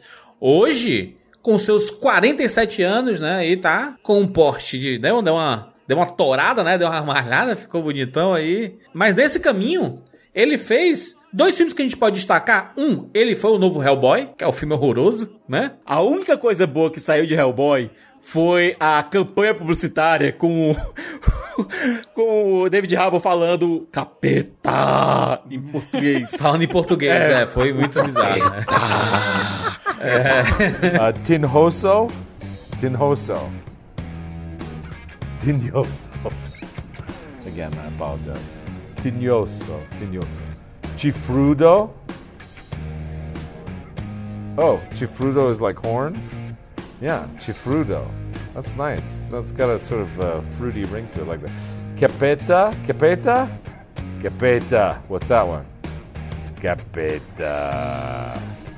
Capeta. It's like I'm coming for you. Diabo. I still like Capeta. Capeta. Porque perguntava assim, como, era, como, é, como é que chama o Hellboy, Como né? é que chama o diabo? O né? diabo em português. E aí ele falando que capeta é muito bizarro. E ele fez o Viúva Negra, né? O Que Guardião aí Vermelho. fez uma participação bem legal no Viúva Negra e tudo. É. Hoje em dia, ele foi pode falar legal. que é um herói da Marvel. Inclusive também. Elenco de Stranger Things pelos anos. E atual, e atual thirst trap aí do Twitter, que tá todo mundo sedento por David Harbour, ainda mais agora Ah, que cara. essa, essa temporada que ele tá mais malhadão, ele ficou sem camisa um tempão e o Twitter, assim. Eu até me arrependi de abrir as replies, eu vi alguns memes, vi alguns comentários que eu, eu acho que eu tô marcada, assim, pelo resto da minha vida. Fê, tu viu a entrevista dele falando sobre The Sims? Ele dizendo que era viciado em The Sims numa época. Especialmente quando saiu aquela expansão do, do ator. Que o ápice era ganhar o Oscar e tal, só que, tipo, ele tava o tempo todo jogando videogame em casa, só que o, o sim dele, é, que era um ator, né? Ele não queria sair, o sim dele não queria sair pra fazer os testes. Ficava só em casa jogando videogame. Ele ficou olhando, o que, que eu tô fazendo da minha vida? Eu virei meu Sim! É, e eu queria. é, é, e também eu queria é, especificar uma coisa aqui, eu queria relatar, na verdade, uma coisa aqui, que é o seguinte: é, os dois últimos episódios eu assisti logo de cara, porque eu tava ansioso, né, pra assistir. Eu assisti o mais rápido que eu pude e, e assisti sozinho. E aí, no dia seguinte, eu falei pra minha esposa assim: eu, eu tive que sair de manhã, e aí eu falei pra ela: ó, assiste, porque vai ter spoiler. A galera vai spoiler, porque tem, tem coisas que vão acontecer, são importantes no último episódio. E ela assistiu de manhã. Aí, quando ela mandou uma mensagem pra mim, ela terminei, eu falei, e aí? Ela falou assim: terei sonhos eróticos com David Harbour. ela não falou se era bom ou não. Ela só. Sabe qual é? o bicho tá atorado. A hora que ela vê ele lá tirando a camisa pra trocar de roupa, o Twitter inteiro é aquele gif dela, tipo. Sabe, tipo, oi? Não, e, não, e outra, né? A, a gente, a gente fica lá preocupado com as costas dele. Caraca, o cara foi. É, e Pô, não era o- não era o- a gente pode dizer o seguinte, né? Essa quarta temporada, se tem alguém que sofreu, foi o Hopper. Puta. Esse sofreu o pão que o diabo amassou, rapaz, né? Esse- eu, nu- eu nunca vi, e eu nunca vi um ser tão resistente. Nunca vi. Meio super-humano, né? Que negócio impressionante. Caraca. É, não é, é um super-herói A mesmo. né? força super-humana que ele teve. Tomou o soro. O arco dele foi de torturado pra chegar no final, pegar a, espa a fucking espada do Conan e cortar um Demogorg. Ele é o herói, né? Ele é um herói do negócio ali. É o herói improvável, né? É, é tipo o Neville do, do, do Harry Potter, assim. Ele, a gente não pensa que o Hopper vai ser o herói. E ele tá lá. Não, né? primeiro, a gente Não, achava que o Hopper tava morto. Ele teve sua própria side É. quest, né? De, de, de filme de Brucutu. Eu falei assim: o que tá acontecendo? Ele roubou lá o jet, o, o, o jet ski. Morto não, a gente sabia que ele não tava, porque Snow- a terceira temporada teve uma cena pós-créditos, né? Não teve uma cenazinha pós-créditos mostrando que na Rússia, não Então, sei o quê. Exato. Tinha, uma, mais. tinha na Rússia e aí eles falam, o americano, tipo, parece que eles vão pegar alguém pra dar pro Demogorgon. Aliás, eles vão fazer isso. É. E aí fala, o americano não. Aí você fala, ah, pô, sério, vocês não tiveram coragem de, de aguentar nem. Parece o Batman vs Superman lá, que eles não tiveram coragem de aguentar eh, 30 segundos pra pra mostrar que o Superman tava vivo, aqui foi a mesma coisa. O Hopper não tiveram coragem de 30 segundos de manter o Hopper morto. É, a gente só viu o Hopper depois do promo, né? Então, e aí depois. Não, mas nem isso. Logo no, no, no final do episódio, que assim, cê, eu tava chorando com a. Eu chorei mesmo, tá? Com a carta da Eleven, lendo lá e tudo mais. Eu, eu chorei mesmo. E aí. Veio isso, falei, ah, pô, eu tô sentindo ainda a dor. A dor você já me deu, já que o cara vai sobreviver. E aí depois saiu uma promo dele lá na, na Rússia e tudo mais, né? Então, não foi surpresa saber que ele tava vivo, né? Só Sim. que eu achei, eu achei ele meio o personagem do 24 Horas, quando ele foi exportado pra Índia, pra, pra China. Você O lembra Jack disso? Bauer. O Jack O Bauer. Jack Bauer, lembra quando ele foi pra China e aí ele voltou quebradão, assim? Cara, me deu muito essa vibe, muito essa vibe, assim. Tipo, é o cara que já tá quebrado, já tá de saco cheio. O homem chegou, o homem tava bruto, cara. A gente viu aqui ele orquestrando fuga e tal, aguentando porrada até que você chega, tendo que lidar com gente traiçoeira e tal. Tortura, né? É, cara, olha. Pô, quebrou o pé umas quatro, cinco vezes. Mas olha, pro, pro arco geral, certo? Vamos que convenhamos. Pro arco geral da, da, da quarta temporada, pro arco geral da série, é- esse, esse plot é o. é, Mas sabe, Siqueira, antes- mas sabe qual é o negócio? É que essa quarta temporada, Stranger Things ficou muito grande, né? E aí, isso, cara, a gente não tem como content, né, deixar assim só. um- Vamos focar nessa galerinha aqui. Não, Stranger Things é um blockbuster que abrange muitos núcleos e as pessoas. É um, é um fenômeno que a turma gosta de todos os personagens. Sabe, você não, não vê assim. "Ah, Aquela, aqueles seis ali eu não curto, não. Gosto desses dois só aqui. É. Não existe. Que Stranger Things você gosta de todo mundo, todo mundo tem um destaque, e todo mundo tem o seu momento, que, que não seja nessa temporada, mas nas temporadas anteriores tiveram um certo destaque e tudo. Há um revezamento de destaques aqui. Mas essa é a força, É, essa é a e- força do personagem, essa é a força dos personagens. E eles agregam mais atores do que eles descartam. Então o elenco vai ficando Exato. gigante. E outra coisa que também eles perceberam é que ah, ah, os personagens, eles. Alguns personagens funcionam melhor quando eles se separam, né? Tipo, eles Sim. perceberam isso, principalmente na segunda temporada, que eles começaram a separar os núcleos. E eles perceberam que alguns personagens se dão bem juntos. Mas, mas foi a reclamação, por exemplo, com a Eleven na, na segunda temporada, né? Que ela ficou procurando a irmã dela. E aí ficou totalmente desconectada. O pessoal, porra, eu queria ver ela com, com a galera e tudo. Aí deram a terceira temporada dela sem poder nenhum. No meio da galera, assim, né? E aí ela teve a parada com a, com a Max Ah, e essas tudo. coisas de Época dos romance, relacionamentos é. dela, né? Com o Mike e tudo. Quando acabou, quando teve o hiato, eu, eu também achei desigual. Hiato de eu achei... um mês, uau! É, mas assim, mas hiato. tudo bem, a gente teve um mês pra pensar. É, é, assim que terminou, eu pensei, porra, aquela. A, a viagem lá pra, pra Los Angeles, Pra lá pro, pro deserto e tal, pra Califórnia, não funcionou tão bem. O pessoal que tá lá na, no- na Rússia não funcionou tão bem. A Eleven funcionou bem lá na, fazendo as, a- né, o, toda, o, treina, o retreinamento dela. E a galerinha que ficou em Hawkins. Funcionou. Pra mim isso funcionou. Então eu tive essas, essas diferenças. Eu achei que duas não funcionaram e duas funcionaram. Quando chega no final, no último episódio, quando junta tudo e a edição faz aquilo fazer sentido. A montagem as- foi boa. A montagem foi muito Aí eu boa. falei, é isso. Cara, é muito, muito, muito difícil. Porque um tava fazer um, um evento puxava o outro, um evento Um puxava o outro. E, e, e, assim, a gente se preocupava com todos os lados. Não é porque assim, porque muitas vezes quando acontece isso, que a, a edição ela tem que ficar procurando onde estão os personagens É. e ela tem que ficar te. Você chega numa parte que você não tá preocupado com aqueles, você fica, vai logo, vai logo, eu quero ver Eleven, eu quero ver Eleven. Exemplo negativo, Obi-Wan, que você tinha o duelo do Darth. Vader com Obi-Wan, que É isso. ok, ok, ok, mudava pra aquela perseguição da Riva com, com o Luke que não funcionava de jeito nenhum. Aqui, os núcleos funcionavam porque um puxava o outro. A, a, a sé- a série, a série deu- deixou claro, olha, se aqui o Hopper conseguir dar um golpe no Demogorgon, o Vecna sente lá, lá na frente. Tudo mente se coletiva. encaixou, né? Nossa, eu achei que, assim, é, o último episódio, ele, ele nossa, é, ele faz um, um arranjo, é um filmão, É. né, um filmão. O É. último episódio é um Na verdade, filmão. essa temporada toda, né, Rogério? Se a gente pegar essa temporada, todos os episódios tem na faixa ali de uma hora, uma hora e pouquinho e tudo. Então, cara, eles decidiram fazer realmente umas duas temporadas em uma, sabe? Parece que tem duas temporadas aqui dentro. É um eles fizeram filmes, E- né, Juras? É, E, e eles, você quer e, e dá tempo de desenvolver tudo, sabe? Porque é desenvolvido absolutamente tudo. A mudança deles de ir pra, pra outra cidade, de parte da, da equipe, o namoro à distância e, a- e a O parada de que namoro à distância é difícil fazer funcionar, a parada do bullying. e A gente nunca torceu tanto pra aquela, pra aquela porrada de patins na, na cara, é- ela, re- ela revidar, e aí quando revida a gente, putz, não precisava disso, sabe? Ele fez a gente sentir tudo isso, sabe? De que, cara, o, a, a gente sempre imagina que o, a, a resposta ao bullying é sempre a violência, né? Você tem que encarar e tem que bater de frente, tem que devolver e não sei o quê. E aí, às vezes, quando acontece e passa do ponto, você diz assim, putz, né? E E faz a gente questionar as nossas opiniões sobre o que fazer Honestamente, com eu nem tanto. Ó, aquela patricinha desgraçada e aquele muito Mauricinho do futebol, do, aquele Mauricinho do basquete ali, pra mim são piores que o Vecna. Mas Siqueira, mas Siqueira, foi bem Você violento, tá no né? time do Ela Fez Foi Pouco, é isso, Sicas? Foi pouco. Eu passo O pano. patins foi pouco. Foi É aquela você coisa do for tipo, pensar- pô, devia ter dado, era com patins de gelo, assim. Tipo, é, imagina se fosse um de gelo. Mas, mas na verdade, eu acho que as consequências ficaram só pra Eleven, né?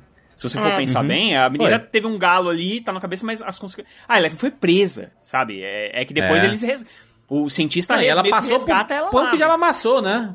Com, com eles lá fazendo bullying em todas as situações, Gente, humilhando a menina e e ela não conseguindo devolver, né? Porque a Eleven já não tava mais com os poderes dela, né? Desde a da terceira Nem temporada. isso, ela não tem traquejo social É. nenhum. Ela não sabe. Não tem. Não sabe como se comportar. Ela é muito co- inocente, né, Siqueira? É muito inocente também, né? E, e aí a, a gente vê essas, essas relações foi, foi muito interessante nesses primeiros episódios. Mas principalmente existe aqui, e a gente tem que dar um grande destaque, é que decidiram, se não se não tava escancarada a parada do, do RPG, dessa vez decidiram. Vamos falar de RPG, tá? Se você não conhece o que é RPG, você vai conhecer agora. Nossa, inclusive né? aquela cena dele jogando RPG. Muito bom. E, inter- e olha, intercalado, intercalado com o jogo de basquete do Lucas. Cara, o da- aquilo, cara, aquilo ali foi. É. Aquilo ali foi top momentos da temporada. Foi muito bem montado. Inclusive fazendo um, o link com as histórias reais que tinham sobre RPG, né? De algumas cidades que demonizaram o RPG, disseram que era coisa satânica e não sei o quê. Inclusive com casos de. É, é, tiveram casos reais, inclusive virou documentário da própria HBO, né? Tem, tem, pra galera do True Crime, tem. Pra, pra galera do True Crime, tem um, tem um caso real no qual o Ed é baseado de um cara que ficou preso por muito tempo, tava no corredor da morte. é, era um cara que falava de RPG, que gostava de RPG e tal, um cara extremamente inteligente, sabe? Tiveram alguns assassinatos, foi colocado no corredor da morte, só foi solto porque conseguiram evidências de DNA depois que conseguiram livrar ele, mas ele perdeu décadas da vida por conta disso. E o pior, aparentemente o culpado tava bem pertinho de casa, sabe? E era só um jogador de RPG. Olha que tristeza. Uhum. Ai, Não, nessa época dó. tinha, tinha realmente muito preconceito mesmo com jogadores de RPG, né? Tinha aquela coisa de vão jogar no cemitério, né? Cara, pô, sério, a gente jogava na, no- na mesinha do, do- da casa dos amigos, da avó, tá ligado? A gente Tomando jogando. Guaraná. Tipo, essas pessoas não Porra. estão mais longe de quem, sei lá, tentaria invocar um demônio ou qualquer coisa do gênero. Galera, tá só jogando um dadinho aqui, galera. Deixa o povo em paz. Não, mas o Ed, o Ed, o Ed é porque ele também ele provocava. Por quê? Porque ele tinha toda a questão do sobrenome Manson nele e o pai dele era um escroto que tinha também umas enfim, ele tinha traumas e o Ed, ele provocava, sabe? O Ed provocava, mas provocava porque ele sentia que a única forma dele de conseguir reagir a- a- ao que vinha pra ele era provocando mesmo, de fato. E ele era, ele era o repetente, né? Ele era. A introdução dele eu achei muito boa. A introdução dele, porque ele começa meio que falando: Não, mas eu- o Lucas tem que vir, não tem isso não. Agora vocês que se virem, achem alguém pra jogar no lugar dele. Parecia que ele era meio bully, que ele ia meio que atrapalhar ali, que ele ia ser meio, Sim, escrotão meio e tudo, né? antagonista. E aí, rapidinho, no mesmo episódio, ele já vira e vem, não, pô, o cara é só muito aficionado aqui no joguinho, sabe? Ele, ele ama tanto o jogo que ele, ele é purista, né? Ele Nossa, é... a cena dele com a irmãzinha do Lucas, maravilhosa. Nossa! Aquela menina é é, incrível, maravilhosa. cara. Toda vez que ela A menina é aparece, maravilhosa. tipo assim... Ela sempre é maravilhosa, puta. né? Tá, é, ó, ó. Ela aparece pra Realmente, roubar a cena. é. Ela, ela realmente... Porra, Não, ela é e. Putz. e Fê, sabe o que é pior? Teve uma coisa nesse filme que me lembrou uma história, certo? É, filme, teve uma coisa nessa série que me lembrou uma história. Sabe aquela cena que ele tá lá vendendo. Dro... Vendendo, vendendo maconha pra, pra cheerleader e tal? É. Cara, é, eu lembro depois de uma história de que uma pessoa tava no cinema assistindo Star Wars, né? E apareceu Harrison Ford. Aí ela, caramba! Era o cara que vendia maconha pra mim do colégio. É, mano. Você vê que o Ed era um cara pobre, morava no trailer, né? Ele, Uhum. é, ele era um traficante de ocasião ali, ele realmente era um, era um descolado da, daquela, da realidade da escola ali, que são os, os, os esportistas e tudo mais, né? E tanto que, cara, ele pegou um monte de moleque ali meio que pra criar, assim, no sentido de que, pô, pra ficar jogando o RPG com ele, os exato, assim. sofreram bullying, a galera desajustadona mesmo. E ele tinha tudo pra ser, pra ser um, o estereótipo do vilãozinho, né? Ser o cara que vende droga, o cara que faz bullying com a galera, o cara que, que sobe na mesa e... Não é bullying, né? Ele tá, ele tá tentando fazer a galera ir jogar, né? Ele tá. É, ele tá... não, então, mas ele Que é o que- estereótipo do que seria um personagem bully, Do que eu seria. acho, dessa vibe. Mas aí quando você conhece, cara, ele te ganha na hora, assim. Nossa, ele me E ganha quando na ele hora. vai ele conversar com a Chrissy, cara, eu nunca vi a galera chipando tanto um negócio que durou um episódio. Até hoje, galera jogando fanart, sabe, dos dois. O Ed é a pessoa que tem mais fanart por aí de chip, seja com, seja com a Chrissy, seja com o Steve. Eu. Vocês Você viram que- o ator. Vocês viram que o ator do, do Ed, ele falou recentemente assim, pô, uma, a coisa mais legal do, do, de eu ter entrado no, no Stranger Things foi passar, pô, uns 10 dias aí vendo Joe Keery sem camisa. Ele meteu essa, eu falei assim, ih! Aí eu pensei assim, bom, errado não tá. Se fosse eu, também estaria, estaria empolgada. Então, não culpo o moço. O Ed é um personagem em outros tempos. Se fosse, sei lá, uma espécie de lançamento semanal de, de Stranger Things e tudo mais, eles, eles mudariam o final, cara. Mudariam. Porque ele, eles não sabiam o quanto que o Ed ia ser querido pelas pessoas. Juras, o primeiro erro, o primeiro erro que os irmãos, que os irmãos Duffer disseram que cometeram foi: olha, na hora que a gente viu a química do Ed com a Chrissy, a gente, putz, a gente devia ter deixado essa menina sobreviver mais um tempinho, porque a química era muito boa. É aquela coisa, o Ed ele tem química com todo mundo ali da galera. Não sei, seria o, o arco legal de ver o nerd velho, é, é, é, repetente, ficando com a menina que era namorada do, Mas a do principal viu, da, do da escola. capitão do time. Mas a gente já viu o Clube dos Cinco. Ele, cara, eles são os, os Sim. dois, é o repetente, o Nelson e a, e a Molly. Mas olha só, Cara, não, vamos, não vamos comparar o Ed, que é um, que é um, que é assim, um fofo, um chuchuzinho, com o Bender lá, não, que o Bender era um arrombado. O Jude Nelson lá no Clube dos Cinco. Gente, o garoto era um sex offender, não vamos comparar não, que o Ed é assim, o Ed é um cristalzinho. Mas nos anos 80 e É. era aquilo lá, né? A gente não pode pegar um filme que foi feito nos anos 80 Não, e botar sei, hoje sei, e falar que. sei. Mas assim, eu acho que dentro da. Mas dentro que dá um das- nervosinho de rever, dá. que ele queria mostrar é a mesma coisa que eles querem mostrar aqui. Que é um cara que, apesar de repetente e traficante de drogas, ele é um cara que tem uma história, entendeu? É um cara que, É, é que um tem coração, é um cara ele que se vivido, preocupa, né? Ah. se preocupa com os moleques, e, inclusive ele, ele doa a própria vida pra salvar a cidade que tá tentando matar ele, sabe? Não é... E não a é- última fala dele, maravilhosa, que ele fala, "Ah, acho que esse ano eu vou me formar. Que é uma das primeiras coisas que ele manda. Tipo, eu tava assim, não! Muito triste. Tem uma fanart, tem uma fanart. Eu Você já viu- pensava que Stranger Things nunca mata ninguém, né? Numa, nunca mata ninguém importante. E aí, justo o Você Ed sabe que, demais, que tem uma assim, né, fanart cara? que eu chorei até quando eu vi, que é ele com a Chrissy de mão dada no céu. Os dois, tipo, no Oh, meu céu, Deus. assim. Cara, até arrepia, é sério. Que é tipo, Será que, será que eles iriam pro céu mesmo? então, não sei. Mas, cara, ele salvou a cidade. E a Chrissy. Ele salvou a cidade, E a. Chrissy era uma menina que tava com problemas, tá ligado? Assim. E eu chorei quando o Ed morreu, mano. Chorei mesmo. Aliás, aquele momento lá que foi do, do, do, do Getten Matarazzo, aquela cena lá que ele encontra o tio do Ed, aquilo ali eu perdi. Muito boa. Ali, ali eu perdi também, eu também assim, perdi. Eu Caraca. já tinha perdido, perdi mais ainda. O solo de metálica do Ed ali foi inacreditável.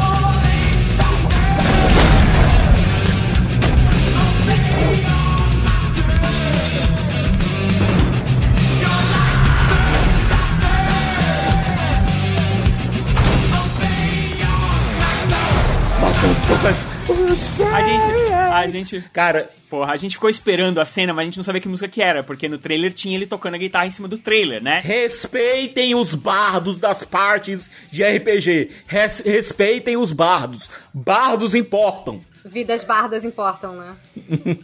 e assim, não é só a música. É a montagem daquilo tudo, cara. É o, ele toca a música Muito e os bom, morcegos cara. vêm. Cara, e a outra é tá galera tá acontecendo tá acontecendo muita coisa ao mesmo tempo, né? Cara, é. o Lazuric só devia estar. Tá, o baterista metálico que é o, basicamente o dono da banda, né? Só devia estar tá vendo o dinheiro assim entrando. clim, clim, clim, clim, clim, clim, clim, clim. Eu acho que. Eu acho que é, é, legal a gente falar. Eu acho que essa quarta temporada de Stranger Things tem o melhor vilão da série, tá? Uhum. O melhor vilão da série Sim. é é o vilão mais complexo, é o vilão com mais camadas, é o vilão que se existisse no mundo real, aliás, a metáfora dele com o mundo real é óbvia até, né? O Vecna ele é é como se fosse o espelho da depressão, né?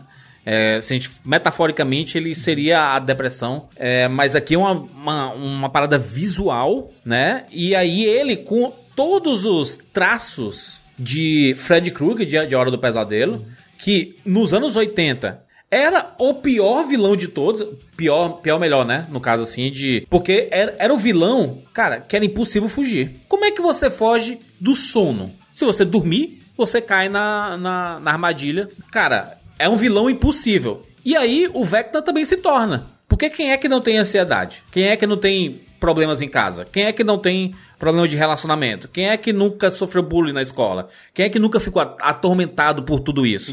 Todo mundo, em alguma instância. Cara, Exato. Da, quando, quando, aparece, quando a gente viu a Chris no banheiro fugindo e tal, tendo as alucinações, vendo aquela versão da mãe dela, cara, aquilo foi assustador pra caramba. É. Eu acho que o Vecna, ele, ele é um, uma criação de um vilão. Cara, a referência é clara no, no Fred Krueger, mas eles foram aqui em, em assuntos que é muito fácil de se reconhecer. Que é muito fácil de, de, de, você ser presa, né? Honestamente, eu acho que os estúdios são. A Warner, eu acho que a New Line, que tá com os direitos do Fred, ela tá perdendo muito, porque, cara, se tem um vilão que hoje em dia seria brutal, seria. Entraria realmente no, no no, no, pulso da cultura pop seria o Fred Krueger, justamente porque é assustador. É, hoje, o que a gente Diz tem. que a Blumhouse quer fazer, viu, Siqueira? A, a Blumhouse quer fazer um filme da Hora do Pesadelo, custando 10 milhões. O que é... Não, e é isso que, é isso que precisa. Não precisa demais. O Fred, ele, é, o Fred é um vilão que, hoje em dia, com as ansiedades que temos, com os problemas psicológicos que a sociedade de hoje impõe pro indivíduo. A pressão. né? Ele a pressão, a pressão pra perfeição, especialmente, cara, quem vive de, nas mídias, nas redes sociais, especialmente Instagram, cara, Instagram é uma grande mentira, gente. Instagram é uma farsa. Você vê lá o, o povo todo rindo, todo perfeito, tá todo mundo arrebentado É, por porque é aquele negócio gente. assim, tá todo mundo Tá. assim, aí liga a câmera, Imagina surgir esse vilão, hein, Siqueira? Imagina o vilão, o próximo vilão de, de Hora do Pesadelo é o vilão que ele invade a mente de todo mundo que mente na internet. Cara, não sobra um vivo. Não sobra um vivo. Extermínio, né? Da humanidade. É, o Vecna é, é interessante porque você entende primeiro ele só como um slasher, né? Porque é isso, né? Os Duffer Brothers, inclusive, quando eles é, criaram, né? Antes da temporada sair, quando eles estavam falando sobre a temporada, eles disseram claramente que essa temporada o vilão ia ser um slasher, né? Ia ser baseado no- nos vilões slasher, né? Principalmente no Fred Krueger. Não é à toa que o, o Englund, né? O, o- É o Robert Englund. Tá, na, tá Cara, na série lá, ele tem um papel... Eu bati palmas quando esse um homem papel, tem um apareceu. papel importante até, assim, na, na, na, temporada. Ele, cara, ele literalmente faz o pai do Vecna. Exatamente, ele é o pai do Vecna. Só isso, só isso. É o pai do Vecna e, eu- Uhum. e que arrancou os olhos com uma lâmina. Cara, sensacional, né? É Tipo assim, inclusive o visual dele. É, muito se falou na época que é, parecia muito com o. O de Game of Thrones lá do, do, do, do Rei da Noite, do, do Game of Do Thrones. Rei da Noite. E Do Rei é, da Noite. é, tem muito a ver, porque na verdade o, o Duffer Brother, um dos Duffers, sabe, foi, falou assim: Eu quero isso, eu quero isso pro meu personagem. Foi atrás do cara que criou o visual do, do Rei da Noite, e aí esse cara criou esse visual do Vecna. E é um personagem que cresce demais. E, e eu acho que eles perceberam quando eles estavam escrevendo que ele é um personagem tão grande que, por que não ele ser o maior personagem de todas as temporadas? Literalmente é o cara que tá por trás de tudo. Porque quando a gente começa a temporada aqui, a gente acha que o Vecna, eles até falam, inclusive, em algum momento, que o Vecna seria como se fosse um, um capitão, né? É, da, da- do, do submundo ali e tal. Ele seria meio que um capitão, um subchefe ali da, da, do, do mundo invertido. E na verdade, não, ele é o cara que tá controlando tudo. Ele é o cara que tá comandando. Ele é o Master, of, Pup- conectado, Ma- né? Master of Puppets. E- Ele que criou o, de- o Devorador de Mentes, inclusive, né? E os Demogorgon. Olha, e linkar isso com a origem da própria Eleven, cara, foi, ó. Nossa, aquele momento que eles encerram a, a primeira parte com você descobrindo que é ele, você fica tipo assim, você fica o mês inteiro. É, porque ele é o. isso. Ele é o 1. Ele é o 1, né? Ele é a Brahma gente tem a. Eleven, né? Ele é Brahma Shop, é o número A gente 1. tem a, a Eleven lá, que tiveram 11. A gente sempre perguntou, né? Cara, tiveram 11 Tiveram 10, antes né, dela aqui. eu- É. 10. Que a- elas... Só se tivesse 00, né? Se tivesse 00. Mas tive- tiveram 10 antes dela. Quem é, quem é essa turma? E na verdade, quem foi o primeiro? E aí você vê que o primeiro foi o. Assim, no fim das contas, a gente vai descobrir isso na- em futuras temporadas, mas a Eleven basicamente criou o mundo invertido, né? Porque eu não acredito que. Até hoje a gente não teve explicação do porquê que o mundo invertido foi criado. Quem criou o mundo invertido ou quando surgiu o mundo invertido. A gente só sabe que foram criado por- criados portais que dá pra transitar de um mundo pra outro, né? E aí quando o Vecna, é, o, o um na, na batalha é arremessado por um desses portais e ele vai atravessando, ele entra no mundo invertido e ele se torna o grande chefe do mundo invertido, a gente fica com a sensação de que, no fim, a culpa de tudo é da Eleven, né? Cara, pensar. nem tanto. Eu, gente- eu acho que a gente vai, vai ser explorado ainda mais essa questão do mundo invertido. Eu acho que é a questão de causa e consequência é muito mais. Muito, é, o mundo invertido ele causou a Eleven, não a Eleven causou o mundo invertido. Não só a Eleven, eu acho que o mundo invertido causou a existência desses seres. E que na hora que o, que o Vecna atravessa pra lá e a Eleven entra em Hawkins, existe um link entre esse mundo invertido e Hawkins. Que a gente vê que Hawkins, a, a Hawkins invertida ela tá paralisada lá na época que a Eleven apareceu. Em 83, é, foi a o primeiro ano, travou. É de, a, pelo menos a grande teoria que tem é que só parou em 83 porque a primeira vez que um humano entrou em, na, na Hawks invertida, que foi em 83, aí travou. Por isso que quando eles entraram, tava no alguns anos antes, né? No, Tanto é que quando a Nancy no vai mundo atrás das armas no mundo invertido, das armas que ela tem no mundo não real, tão lá, no mundo é. invertido, não tá lá. O que tá lá é o diário dela travado ainda em 83. Então, É. a gente vê que tem, tem esse esse travamento ali do tempo. Então, eu acho que a gente vai descobrir mais sobre isso na quinta temporada. É, agora, que aquela batalha, aquela primeira, a, fuga. Primeiro, a relação dela com um, da Eleven com um, da pequena Eleven com um, foi algo bem, bem interessante. Por quê? Porque o um via nela o potencial de, não só de fugir, mas o potencial, ela tá do lado dele quando ele se tornar o grande predador. Porque desde quando ele era criança e fez um massacre da família dele, ele tinha a noção de que ele ia ser o grande predador da humanidade. Ele já estava tão descolado da humanidade, ele não se via como parte dela, se via como predador dela. Então mesmo Eu achei muito massa, Siqueira, ou quando ele quan- quando mostra essa família específica. E, cara, tem uma vibe daqueles filmes tipo Invocação do Mal, quando vai mostrar a origem de certas coisas, assim, e é uma imagem diferente. E eu, eu vou dizer, cara, Stranger Things, ele atinge públicos diversos, né? Desde crianças até adultos. Deveria ser uma série mais pra adultos. É, bem porque, violento. cara, existe uma violência aqui que não é normal. Até nisso ela é anos 80, Não é uma né? série pra crianças, né? Aliás, ela é muito mais gráfica que muita coisa dos anos 80 que eram violentas, sabe?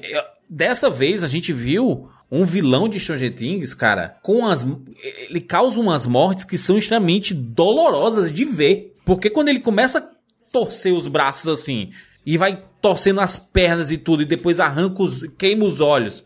Cara, é muito violento. Eu nunca vi isso em série que seja é, até dessas 16, 18 anos, assim, que são mais populares. Eu, eu não, eu não, não tenho costume de ver esse tipo de morte. É muito gráfico, E cara. existe motivo para essas mortes serem tão violentas. Porque a cada vez que o Vecna causa uma morte dessas, ele vai criando um arranhão na barreira entre os mundos. E é, é aquela coisa, né? com quatro mortes, ele consegue consegue invadir. Eu acho que ele só não conseguiu invadir de vez porque a morte da, da Max no final ela não se concretiza. Como essa morte não se concretiza, a Max ainda tá viva, ainda tá se agarrando à vida, então o portal ainda não tá totalmente aberto. Mas o caos que isso causa em Hawkins, a gente viu no, no final da série. Hawkins, ela tá destruída. Ela, ela parte ao meio, basicamente, né? Mas eu vou dizer que o arco da Max é o grande arco de, da, da quarta temporada de Stranger Things, né? Ela é o grande destaque, a história dela é o grande destaque, o quarto episódio é o melhor episódio da, da série, da, da, eu diria de um dos melhores episódios da série inteira. Se fosse uma série semanal, o final da quarta do quarto episódio quebraria a internet.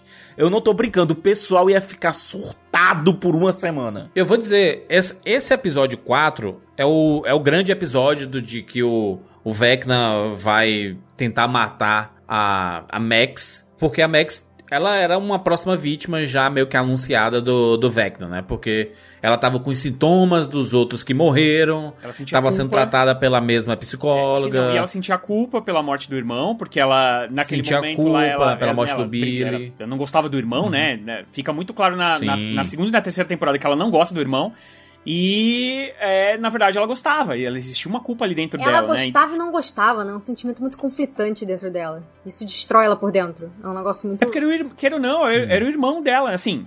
Não era um irmão de sangue, mas era um irmão dela, né? E, E Sim. do, jeito dele totalmente torto. Tudo aquilo, né, juntos. O abuso, né? É. Tinha, era exatamente. E aí ela sentia muita culpa. Então, é, é, essa foi a característica que ela trouxe da terceira temporada e que ela não tava sabendo lidar direito, né? Tanto que o namoro dela já tinha ido. É. Ela afastou todo mundo, os amigos também. Não, e aí ela, se- ela entrou na, na casca da depressão ali, né? Ela tava muito mal, ela tava afastada, ela tava se alimentando muito mal. Você via que a, ela tava com uma expressão muito. Muito introvertida, ela tava muito A fechada. mãe, a mãe dela também tava totalmente arrebentada, sabe? É, a mãe se tornou alcoólatra com a separação. Stranger Things, sendo Stranger Things, ela consegue salvar tudo através da nostalgia, né? Cara, eu vou dizer, essa, essa temporada é maravilhosa, nesse sentido, assim, de você olhar. é, olha como eles resolvem o plot da Max contra o Vecna, cara. Com música. Qual a música que ela mais gosta? Qual música te salvaria? Qual, qual música. Cara, é, esse- eu, vou, eu vou dizer, esse desse- de todos os episódios dessa quarta temporada, pra mim esse quarto episódio foi o mais emocionante, porque eu consegui me, me colocar nessa personagem e nessa história 100%. A música, ela foi companheira minha e já, já me salvou de tantas coisas, tantas coisas. De todos os momentos, de tristeza, de que eu pensava que não ia dar mais certo, e aí com a música. Porque a música, às vezes, é aquele momento pessoal, né? Você busca. A gente todo. Todo mundo tem uma playlistzinha da- das músicas que vão te levantar um pouquinho, as músicas que vão te, te baixar um pouquinho. Às vezes você quer ficar meio, meio pra baixo, triste assim. Mas tem umas músicas que te, te levantam, né? Que te. O que é tipo aquela. Quando a gente fala assim, ah, pô, hoje eu vou treinar na academia. Aí, aí toca a música do Rock Balboa. né? Tarará. aí você, caraca, é música pra cima que te levanta, né? Todo mundo tem essas músicas. Não precisa necessariamente ser a música que, que a letra tá dizendo que é pra cima. É só você se sentir pra cima. Né? O importante é você se sentir elevado. E todo mundo tem isso. E aí tocar a, a música da, da Kate Bush, que era um- uma cantora dos anos 80 ali, que tinha lançado uns 3, 4, é, 3, 3, 4 músicas que eram reconhecíveis, que a gente já tinha, tinha escutado em algum lugar e tudo. E aí era a música favorita da, da Max. E aí ela quer tocar e, cara, a música tá tocando exatamente o que tá acontecendo na tela, rapaz. Que é uma coisa inacreditável, que é você saindo e correndo pras, pras colinas e subindo, não sei o que, e você não querendo desistir. É muito, é muito emocionante. Esse episódio 4, ele é fantástico, é de um, é de um coração muito grande e claramente é de quem viveu isso. Quem viveu essa situação de estar muito mal e foi elevado pela, pela música. A música já, eu tenho certeza que todo mundo se reconhece de alguma forma. Juro, novamente palmas pra montagem, porque essa cena, a montagem a gente vê no, no mundo externo, com a Max, aliás, com os amigos da Max ao redor dela, colocando o fone de ouvido, a- acelerando a música, a música tocando, enquanto isso ela lá no, no mundo interior dela, sendo caçada pelo Vecna e, através da música, conseguindo ver uma- uma- um ponto de fuga, uma, uma forma de fugir dele. Cara, a montagem nessa cena é maravilhosa. O jeito que eles colocam a música é, é muito pouco gratuito, né? Assim, porque normalmente você, qual- qualquer outra produção colocaria a música no talo, que é pra você ficar ai, ai, ai. E não é isso que, que, que faz, porque a música ela, ela fica num meio termo etéreo de que, como se você estivesse ouvindo isso dentro da cabeça dela e não ouvindo a música em si, mas como se ela. Como Tem se a um gente estivesse né? ouvindo ela ouvir a música, exato. Tem o eco e ela tá procurando. E aí, quanto mais ela se aproxima do portal pra voltar pro mundo real, né? Pra sair da mente, mais alta fica a música. Cara, e é, é tão impactante que a Meio música transcendental, virou. né? Não, total. E assim, é tão, tão, tão E impactante. aquela Fê. coisa, e Rogério, se eu pudesse fazer um pacto com Deus, eu faria que nós trocássemos de lugar. Isso fala do lugar onde a Max estava, sabe? Do sentimento que ela tinha em relação ao irmão, desse, dessa dor que ela tinha com essa perda horrorosa, sabe? Com. do- da- das, das chagas que ficaram dela nas cicatrizes emocionais. Cara, é, é perfeito, É, é porque ela perfeito, tinha é acabado de perfeito. deixar umas cartas, inclusive, de despedida, né? E a gente Uhum. tinha, tinha ouvido, né? As pessoas estavam Dear lendo essas Billy. cartas. E a gente tava, cara, sério, sé- sério. E a gente. Porque assim, a gente tinha muita certeza. Eu tinha muita certeza que a Max ia morrer nesse quarto episódio, assim, tipo. Cara. Tava, é, tá- cara, tava tudo dando a entender que ia dar. ia ser ruim, porque tinha mais episódio pra frente. Alguma coisa ia acontecer. E ela escrevendo carta pra todo mundo, né? Lá nos últimos É, dias dela entregando carta, falando, ah, abre quando não tiver mais aqui. Tipo, caraca. E, e aí, não Despedida à toa, a música se tornou o maior fenômeno dos últimos tempos, uma coisa inacreditável. Ela foi para número um de todas as partes, de todos os aplicativos de música. Assim, inacreditável. A cada semana, né, esse um mês aí, né, da, da- do hiato, a música foi crescendo, crescendo. Uma música que eu, particularmente, eu só escuto músicas dos anos 80, não vou mentir. Eu, eu sou um entusiasta da. da... Você pegar o meu Spotify, vai ser música dos anos 80 pra baixo. Somos. E é, eu não conhecia essa música, né? E, e ela realmente faz muito sentido com tudo aquilo que tá acontecendo. E não à toa, a música se tornou um fenômeno no TikTok, em todas as redes sociais. É, número um do, Do mundo. mundo, a Entrou música- em todos os, os a música mais aí. conhecida do mundo. A, a Kate Bush, ela ficou. O que que tá acontecendo, gente? E aí? Ela assinou, ela assinou obviamente, os direitos para que as música, a música fosse dita Sim, e tal. ela não tinha a menor ideia. Mas ela, ela não tinha a menor ideia do, do tamanho, que, da proporção que isso ia tomar. Porque, olha. Cara, Stranger Things, né? é, não, a gente teve três Ah, mas, músicas mas que foram. jura, se fosse uma música que tocou. Quantas músicas já de Stranger, é, em Stranger Things tocaram? Não, músicas- na própria temporada. Tem uma música que eu gosto muito que toca no final do. do Sétimo do episódio. penúltimo. É, no final do sétimo episódio. Que é. é do Journey. É Words Mara- Apart. É, Maravilhosa, maravilhosa. Separate Ways, Words Apart. Que eu adoro essa música. Mas, sabe? mas, mas Journey também já tá presente, né, com bastante frequência em filmes e séries. Eu né? sei, mas é aquela coisa. Ela veio.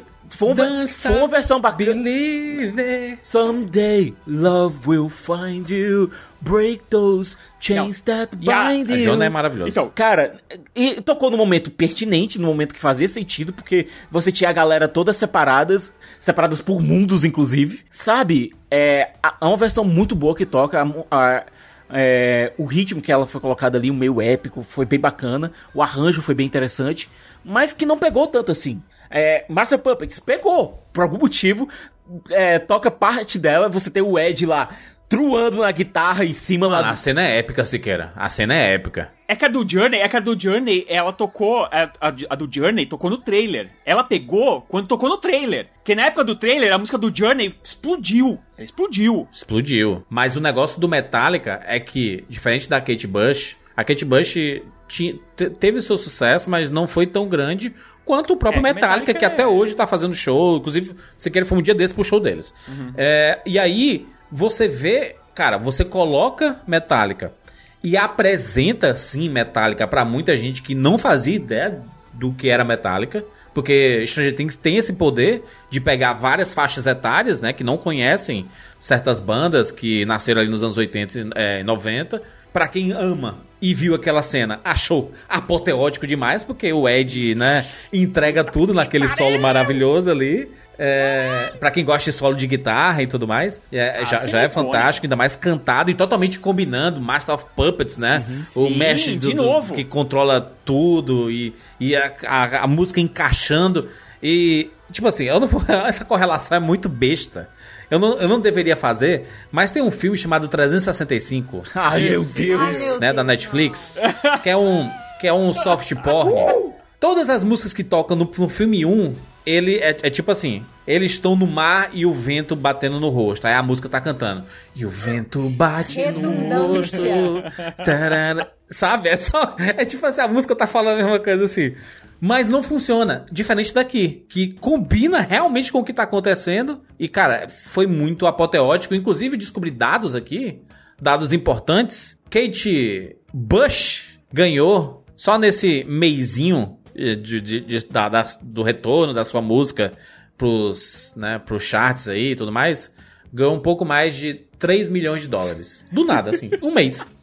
Tava lá de boa, Sem contar que ela já tinha ganho, que ela já tinha ganho pra ceder os direitos, né? Pode levar a família toda pra fazer um, um puta cruzeiro aí, primeira Ô, Fernanda, classe, né? Da... Você tá em casa de bobeira, né? A sua carreira já não tá mais, ah, né? É, não- já- Você fez suas coisas, tudo mais, você tá em casa lá, sei lá, assistindo, assistindo alguma coisa, uma TV, o próprio Stranger Things podia estar vendo alguma parada assim. Sabia que a sua música ia tocar, ela, opa, peraí, minha música vai tocar aqui, que legal, vai ser, vai tocar tipo 3 segundos. E não, era um destaque absurdo pra música. E aí um mês depois, pinga um Pix de 3 milhões de dólares. Tá bom pra você? Ah, Tá bom. Não, e tem uma ótimo, coisa. Maravilhoso. O- os Duffers, eu não sei se era programado ou não, mas na segunda parte, nesses dois episódios é, finais, né, depois do hiato, a música dela faz parte da trilha sonora do- dos episódios. Eu acho que eles meteram, É. eu acho que eles fizeram depois, né, cara? Fizeram botaram depois, porque, olha, todo mundo aqui já foi pro colégio, todo mundo aqui já teve aquele momento de fazer trabalho pra, pra, pra classe e tal, apresentar trabalho pra classe. Todo mundo já teve aquele momento desesperador de chegar faltando meia hora pra ir pro colégio, o trabalho não tá pronto ainda. É. Todo Você mundo tá- aqui acho tá que já passando, teve esse... Você tá passando a tinta na- no, no vulcão ainda lá. Você tá... Isso. Todo mundo aqui acha que já teve esse momento de pânico aqui em algum momento durante sua vida no colégio. Os- e ninguém gosta de anunciar isso, porque isso não é uma história bonita de dizer. Isso não é uma história bacana de chegar e contar pra todo mundo. Os Duffers chegaram e contaram pra imprensa. Galera, a gente terminou os efeitos do último episódio hoje. O episódio vai ao ar daqui a 24 horas. A gente terminou agora. Tá aqui, a gente colocou no servidor. Eu acho que nem, nem, nem deu tempo de distribuir para os servidores da Netflix. Tanto é que, quando o último episódio estreou, a gente teve um problema aqui no Brasil e, aí, e aí, obviamente, o Twitter ficou um, um- O Twitter tweetou, né? Dizendo: cadê a dublagem? A dublagem tá desincronizada. Gente, tá desincronizada porque os caras acabaram de enviar o negócio. Deu tempo ainda nem pro pessoal, sincronizar direito a dublagem. É. Sabe? Esse aqui foi terminado nos últimos segundos. Dito isso, Rogério, creio eu que aconteceu isso mesmo. Que eles aproveitaram que ainda estavam montando os dois últimos episódios e devem ter colocado em alguns, alguns momentos mais a música da Kate Bush. Obviamente isso rolou. Sim, mas eu achei, mas eu achei, mas eu achei orgâni- orgânico de qualquer forma. assim. É aquela coisa, foi feito no desespero? Provavelmente. Foi feito com um montador assim, infartando? Provavelmente.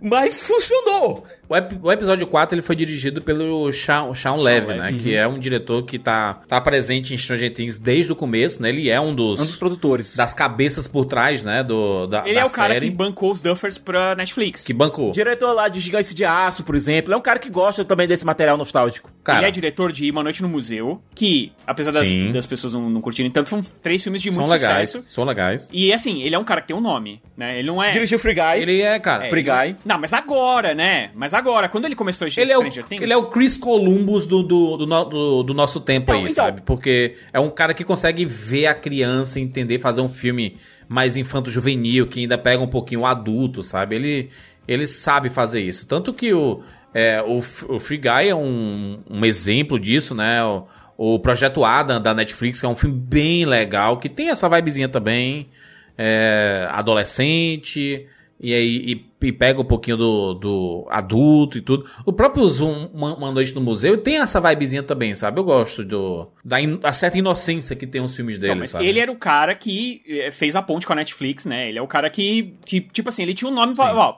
deixa os moleques fazer aí que os moleques os moleque vão mandar bem, entendeu? E aí foi. E ele, ele dirige alguns episódios, e normalmente os episódios que ele dirige são muito bons.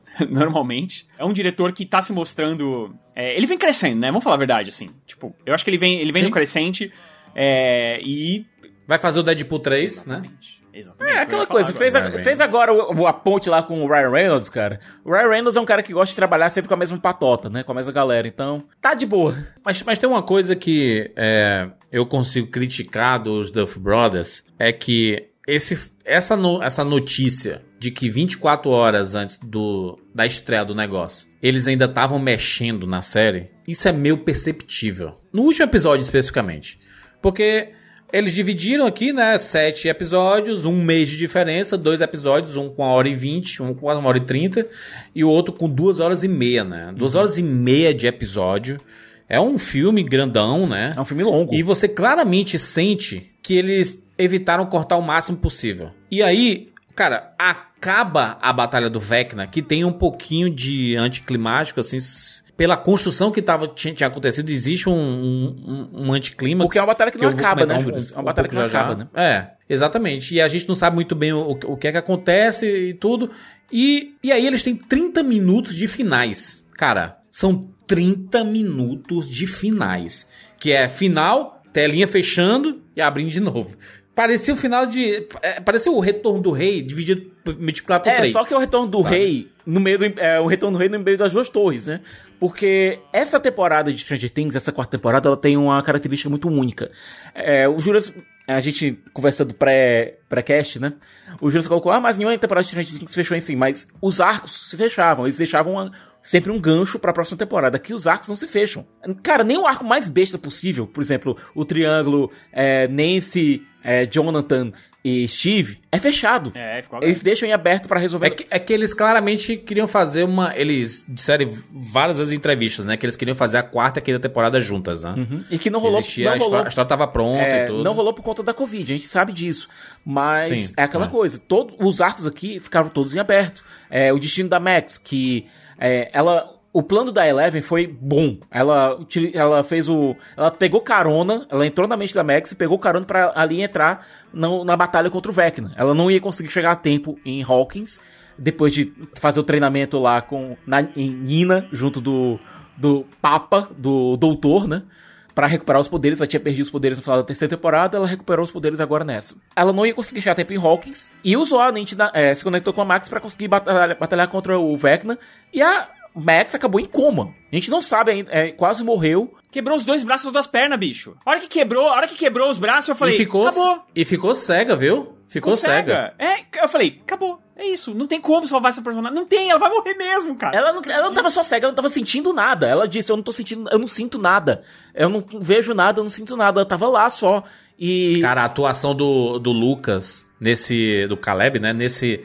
Nesse momento, assim, com ela nos braços, assim, ele tá. Que atuação, Fábio? Primeiro que ele apanhou que só a porra daquele carinha, Sempre né? Tem um personagem que Aquele apanha carinha, pra se, no, no, último episódio, né? se vocês não perceberam, né? Quando é, a Rock está começando a rachar, ele. Eles racham o menino no meio, que tá vivo Ele ainda. racha no meio, é. Não, ele racha no... Cara, ele, ele tá lá deitado e quando vem o, vem o rombo, ele é partido no meio. Vivo! Cara, a- ele, a- ele apanha muito ali, o Lucas. E é foda porque é uma cena muito, muito foda. O cara apontando a arma pra ele. Você fica meio que a cabeça viajando de muitas situações. E aí, quando você vê é, a Max nos braços dele e a Max falando assim: eu, tô, eu não tô sentindo nada, porque ela tava, né? Quebrou os braços, as pernas e tava cega. Eu não tô enxergando nada. E ela ainda fica falando: eu não quero morrer, eu não Eu não quero tô morrer. pronta. Mano, mano. Aí chega a Eleven e, e dá um. A Eleven dá um. dá uma G-Ray ali, dá um. dá um jumpstart na Max pra ela pegar no tranco. Só que ela ainda tá em coma. A gente não sabe qual vai ser o status da Max quando ela acordar. Se ela vai acordar. Ela vai Ela acordar vai, na né? temporada, Vai, mas a gente, vai, a gente não sabe em qual estado, né? Pode ser que ela. É, Pode ser que o Vecna utilize ela como de alguma forma. A gente não sabe ainda o que vai acontecer. Eu, Cara, mas eu fiquei com muita pena dela. Nossa. Pô, é uma das personagens mais queridas. A gente vê ela na- nessa situação vai ser. Vai ser complicado, depois de tudo assim. que ela passou, né? O arco dela foi o mais pesado É. da temporada. Ela foi bem protagonista do, do- do melhor episódio, do momento mais, mais intenso da temporada. Então, é muito triste a série terminar com ela ferrada desse jeito, sabe? É. É do- uma dor no coração mesmo. ela é o, é o Han Solo preso em carbonita, sabe? É, é, é aquele. É o. É uma- aquele momento do Império Contra-Ataque que você vê que o Boba Fett pegou o Han Solo e levou pro Jabba, sabe? É isso, é, é isso que fizeram com a Max.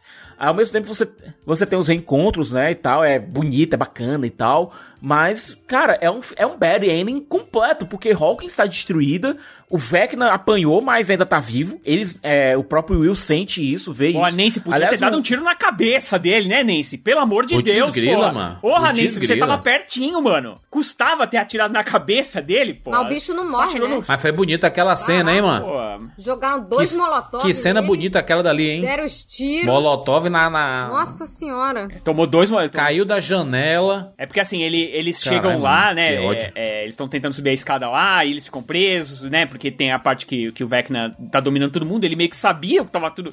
O que tava acontecendo, né? Tanto que ele mata o Ed, mata o. o- né, prende os, os três lá na, na casa. Tá tudo dando errado, tá tudo dando errado. Cara, a ideia dele era fazer a Eleven assistir todo mundo morrer e depois acabar com ela. O, o- o bicho é um, é um vilãozão, cara. É um, é é um, um vilãozão. é um vilão ruim, cara. Esse é um vilão ruim. Vilão ruim é vilão ruim. Vilão bom é vilão ruim. É o que a gente tava falando sobre ele. É, ele é um. Ele já era um menino psicopata, né? Ele, ele mata a família, ele, ele não gosta da humanidade, ele prefere as viúvas negras, né? Inclusive que ele, que ele descobre na casa. Ele se vê como predador. E, e é- e é- isso, isso é interessante também, porque assim, a gente vê a, me- até o terceiro episódio, até o. Na verdade, até o, o, o sexto episódio, acho que um pouco antes, na verdade, que isso, você vê aquilo ali como um. Como, na verdade, será que é uma casa. é, é, uma casa assombrada, mal assombrada e tudo mais. E na verdade. É, é algo meio MTV, né? Algo meio MTV. E na, e na verdade você vai descobrir que é só, era só uma criança que tinha eh, poderes tanto quanto os da Eleven, né? Tão poderosos quanto os da Eleven, e que matou a família simplesmente, cara. E não matou o pai, porque o pai conseguiu se desvencilhar com a música, mas de qualquer forma ele fez o pai ficar doido, né? De alguma forma. Porque ele queria que o pai dele sofresse também. O mesmo. mesmo assim, não, nada é gratuito. culpado, né? Então, assim, é um destino mais cruel do que se ele tivesse matado. Exato. E assim, ele, ele, ele faz mais ou menos que nem Eleven. Você vai ver tudo se dar mal e depois vai você, entendeu? É? Uhum. E, e o cara faz Vai isso. Ele, ele não sabe. O, o pai não sabe o que tá acontecendo. Ele acha que é alguma coisa do fantasma e tal. E no fim, é só o, o moleque que é um psicopata que. Quando preso pelo, pelo Papa, né? Pelo, pelo doutor, ele piora a situação dele. Ele ainda fica, ele ainda fica mais psicopata, ele fica com mais raiva da humanidade. Olha, parabéns ao governo americano. viu? Parabéns, parabéns. Parabéns ao Tudo- governo americano. Tudo em nome de construir armas. Sempre a mesma coisa. Sempre a... todo filme. Rogério, não só isso, não só isso. Eles ainda colocam na cabeça, não. O culpado dos assina- assassinatos em Hawkins é Eleven. Vamos matar a Eleven. Olha, parabéns ao general ali, viu? Você. Inclusive, que bela cena no deserto, É isso hein? que eu ia dizer. O sétimo episódio, a gente fala. é, eu gosto. Vocês gostaram muito do quarto episódio, é óbvio que eu gosto também. O meu favorito é o último, whatever. Eu gostei demais. Duas horas e meia eu queria mais. Mas o sétimo episódio é, um- é redondíssimo. É muito bem filmado, muito bem cortado. A cena do helicóptero é incrível. Toda a cena da, da, da invasão do bunker é muito boa. Sabe? Você é, você consegue ver da onde tá vindo a gente, da onde. Sabe? Porque às vezes é muito difícil. Tem diretores que não sabem filmar esse tipo de ação. E eles Sim. conseguem filmar muito bem. Eu achei a sétimo, o sétimo episódio talvez seja um Não, dos e explicando, ó, os militares não foram atrás, por quê? Porque a Eleven destruiu os veículos deles e foi, e foi embora na, no, na vanzinha da pizza, junto da galera. Inclusive, personagem novo, né? O, o Argyle lá, o, O né? maconheiro. Ô, maconha. Maconha. Cabeludão. Zé Maconha lá. Muito louco, né? Que tinha que ter um personagem muito louco, né? Que tava faltando. Um doidão. Não, e ainda fez a, a- uma paródia que essa uma rede de fast food de pizza que só contrata essa galera que tá meio chapada assim. e aí o chapado encontra o outro chapado. E aí, E aí, carinha? E eles, e eles se comunicam assim. Ai, cara, você vai olhar assim, eu tava reparando, eu tava, é, as meninas estavam assistindo agora, há pouco tempo, o último episódio, eu tava olhando assim, o olho dele todo vermelho, dos dois, assim, todo vermelho, esse olho bem pequeno assim. Então, cara, pô, empresta a cozinha aí, pô, até emprestava, cara, mas, pô, eu vou ali no Vou Taco Bell. Não, então toma aí, ó. Aí minha filha, pai, isso aí é maconha. é, filha, é, é. Olha, Isso aí. por, ah, por falar em por falar nisso, eu tenho que dar aqui os parabéns pro agente do Paul Reiser. O agente do Paul Reiser é o cara que merece um aumento, merece um abraço do Paul Reiser. Paul Reiser é um cara que eu conheci assistindo Aliens, o Resgate. Foi um cara que eu, que eu cresci assistindo Mad About You, é, Louco por Você, que ele fazia lá o parzinho romântico com a Helen Hunt e tal. Pra mim era o Paul, sabe, era o Paul. E que a, a- carreira dele não tava indo, ele já, já tava indo já pros finalmente, né, e tal. Aí o agente dele vai e coloca esse homem nas duas séries mais quentes do mercado, em Stranger Things e The Boys ao mesmo tempo. Esse, isso, esse agente, esse agente merece os parabéns, viu? Esse cara merece os parabéns. Esse cara fez valer os 20% dele. Se ele tá recebendo 10%, merecia 20. Merecia Tem uma, 20. Tem uma cena dele que é sensacional no, no penúltimo episódio, que ele tá preso lá, e aí o, entra o, o coronel lá, né, entra na sala, e ele tá o preso general. lá. Aí o general, o general, o general vira pra ele e falou: Papai e mamãe brigaram? tipo, porque ele tava preso, que era o doutor e, a- e ele, né? Que eram os dois que estavam É. por trás da, da Eleven, né? E papai e mamãe brigaram? Ele, tipo, tá ligado? Mas eu vou dizer que é, é porque essa quarta temporada ela, eles tiveram uma certa dificuldade porque eles tiveram que separar basicamente em quatro núcleos, né? É, a gente sepa- separou os, os pivetes, né? Foi, cada um tava de um lado. A gente viu a separação da própria Eleven, né? Que ela tava junto com os pivetes, depois ela separou deles. E ficou sozinha, então teve o núcleo específico dela.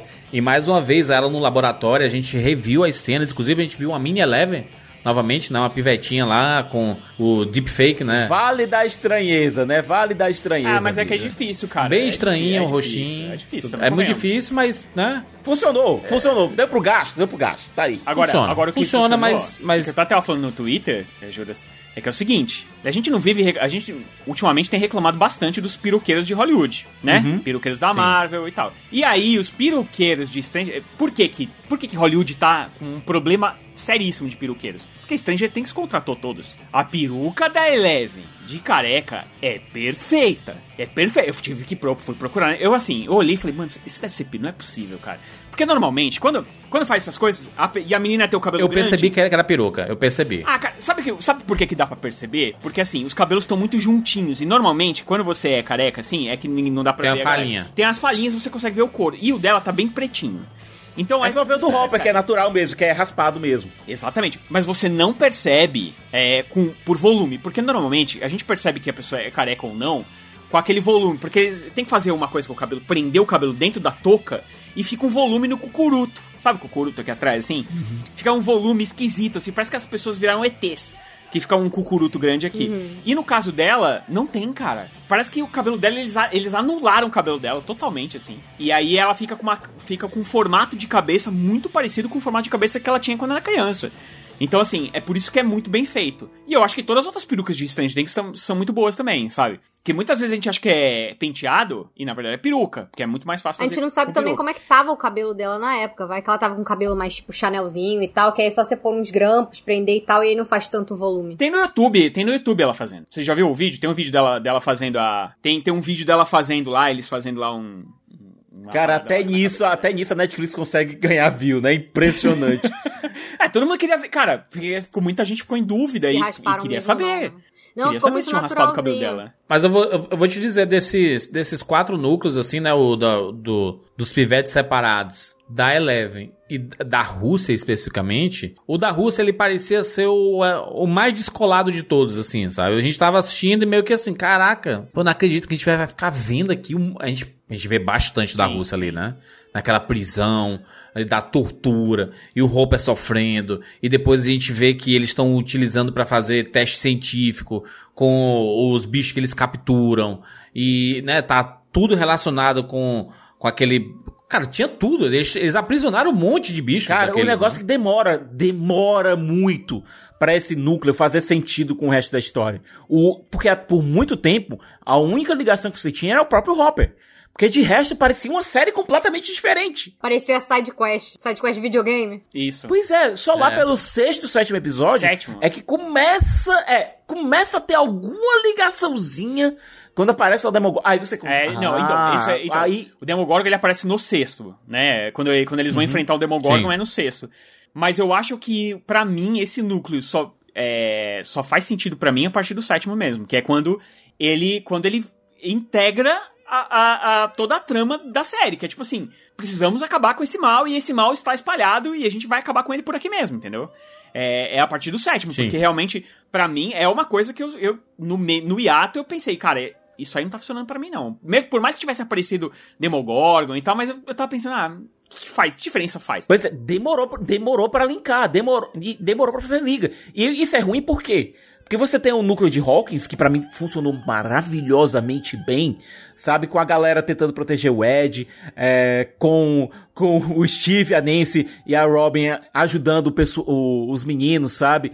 Ah, o, o RPG sendo demonizado, né, cara? Uhum. As pessoas caçando e saindo matéria em jornal dizendo esse negócio aí que, que joga, os jovens estão jogando, estão influenciando os jovens a irem para o mau caminho. Que foi exatamente o que aconteceu no RPG, né? Essa é a história E é, um real, né? é, isso- é isso que eu falo, Ah. Fê, é um paralelo com a vida real, cara, com as fake news. Porque é isso, né? Vai inflamando a Sim. população, você acredita na- numa pessoa só e. e Você ela vai tá criando errada- o inimigo, você cria o inimigo, você inflama a população contra esse inimigo e você consegue manobrar todo mundo pra aquilo ali. É, você desumaniza, né? É. O outro. Exatamente. Agora, o pior, o pior é que eles realmente acreditavam naquilo. Aquela galera, aquela turba ali, você via que o xerife tava tentando segurar a situação um pouco. Esse xerife que não era nem de longe o Hopper, né? É, mas ele tava tentando segurar um pouco a situação, tava tentando manter, mas a ganguezinha ali do basquete, cara, tava completamente possuída pela raiva, sabe? Então, foram criando essa narrativa. Deu, na verdade deu, né? Se a gente pensar, se o Ed tivesse escapado, provavelmente o Ed teria sido preso. É, ele. Não, e o pi- o pior é que o amigo dele, né, do, do líderzinho do, do basquete, o amigo dele é morto na frente dele e ele acha que o Ed ainda tem a ver com o negócio, Só tinha caralho, os mano. três. Pensa bem. Se você Sim, tivesse no lado. no- no- se você tivesse é, é, dentro, né, na pele dele. Pensa o seguinte: estão os três. Estão dois nadando e um no barco, certo? Ele já acha que o cara tem um- uma parte com, com, com o cão. Com o certo? capeta. Isso. Aí de repente o outro levanta da água, se, se quebra inteiro e morre. Quem que você vai achar que foi? É o cara que tem a parte com o demônio. Mas você vê que É. ele já tava tão inflamado que no final das contas, lá na cena, por exemplo, do, do último episódio da Max com o Lucas, quando ele chega, tipo, o Lucas tenta conversar com ele ali de forma mega Não tem, não tem racional, assunto. sem, sem, nenhum, sem, sem nenhuma violência nem nada. Ele fala, pô, cara, não, sério, vamos conversar, deixa eu te explicar aqui. O ca- Não tem conversa com ele. Não tem conversa, não tem conversa, exatamente. E aí É. na briga ali, eles quebram o Walkman e aí você fala. E outra coisa, e outra coisa, porque ele também. que- Também tem aquela coisa que o, o capitão lá do timezinho de basquete, ele queria ser o herói. Ah, sim. Ele queria ser o cara que ia pegar um vilão, sabe? Ele, ti- ele tinha a sede de vingança por conta da morte da namorada. Ele não conseguia acreditar que a namorada não era per- ah, perfeita, que não era aquela imagem que ele ajudava a vender também, que era o casal não, e não perfeito, que era o casal lindo, acreditava que maravilhoso. ela poderia não ir diretamente pra ele, que ele seria o salvador dela também, né? Tipo, ah, ele era aquele estereótipo do É. cara que era o, o- o líder lá do. o capitão do time, e a menina era cheerleader, então tem toda aquela coisa do não, eu protegeria ela. No primeiro episódio, com o discurso que ele fez lá, dizendo: Vamos ganhar essa partida de basquete pelo chefe Hopper. Ele não morreu por nada. E você. O quê? Quê? É, Quê? tipo, o que, que, que, que, que se tem a ver com essas calças, moço?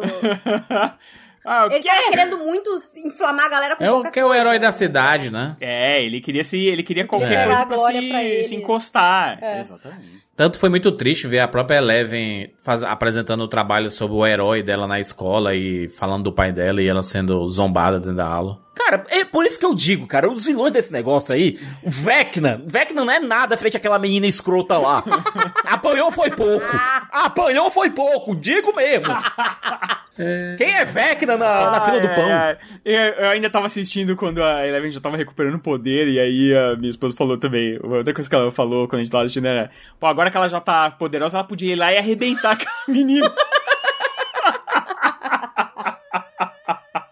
Mas, porra, mano, tem o. Vecna, tem um monte de coisa aí pra menina destruir, vai ter que vai lá naquela menina, a menina já tava. Patricinha perdida, tá lá já de nariz enfaixado, gente. Uma coisa que ficou mais escancarada aqui foi que o Will, ele tem sentimentos além pelo Mike. Ele é né? apaixonado pelo Mike. Ele é apaixonado, ele é apaixonado pelo Mike. É. E ele entende que ele tem namorada e ele tenta respeitar, mas ele é muito triste, né? O Will é um personagem que Will, nasceu pra sofrer Things, Cara, né? e é uma coisa que eu gostei. Desde o primeiro episódio. Olha, o Jonathan É. foi um personagem que ele ficou muito largado nessa temporada, sabe? Na hora que ele percebeu que o sofrimento do Will, quando ele tá- o Will tava dando aquele discurso pro Mike, que era o discurso que ele queria dar pra se declarar pro Mike, sabe? E o Jonathan, pá, percebeu. Aí na hora que os dois, no momento que os dois estiveram juntos, disse, cara, eu tô aqui pra ti. Eu tô aqui pra, pra te ouvir, eu tô aqui pra te escutar.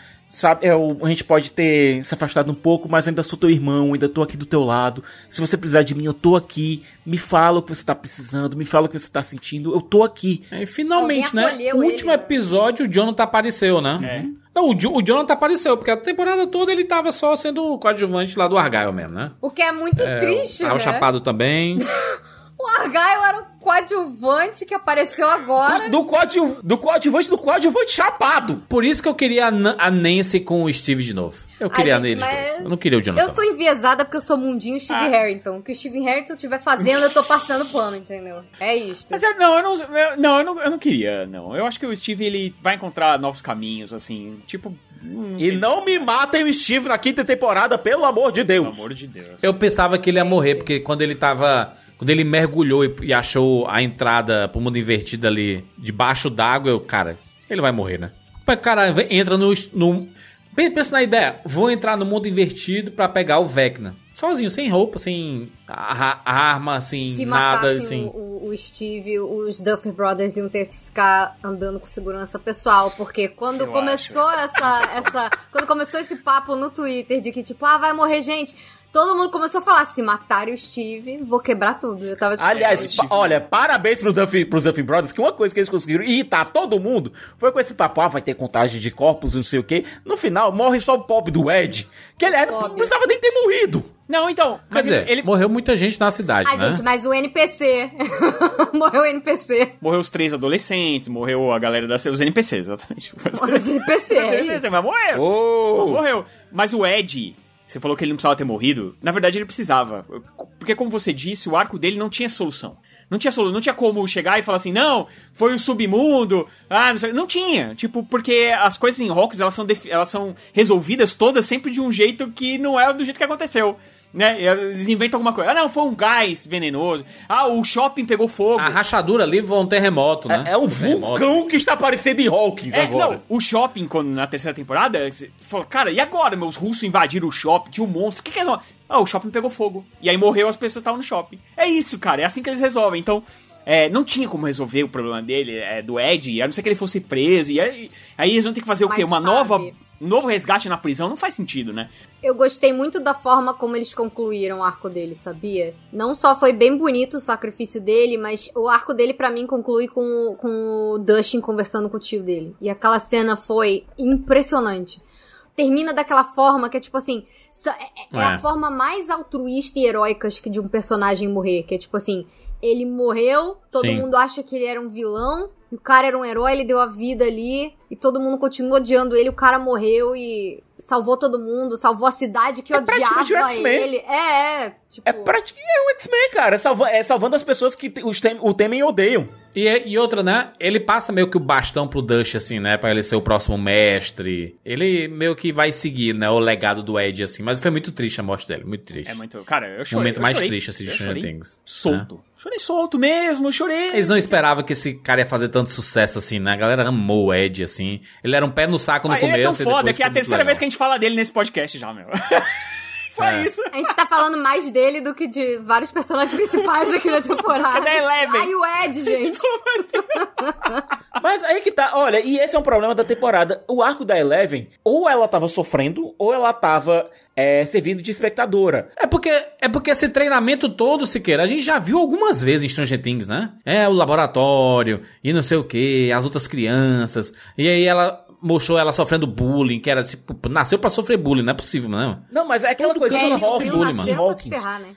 É, em Hawkins eles tinham, eles tinham, eram protegidos porque todo mundo, é, eles tinham a galera, sabe? Quando eles foram pra Los Angeles, eles não tinham ninguém naquela escola pra proteger, eles não tinham galera, não tinham ninguém. Os dois, aliás, o Will, porque, é, como era mais introvertido, ninguém, ninguém mexia muito Tu com ele. O negócio da Eleven é que ela tem, ela, ela, ela- Ela é, tentava. a, a Eleven tentava, ela tentava, ela queria se enturmar e sempre falhava.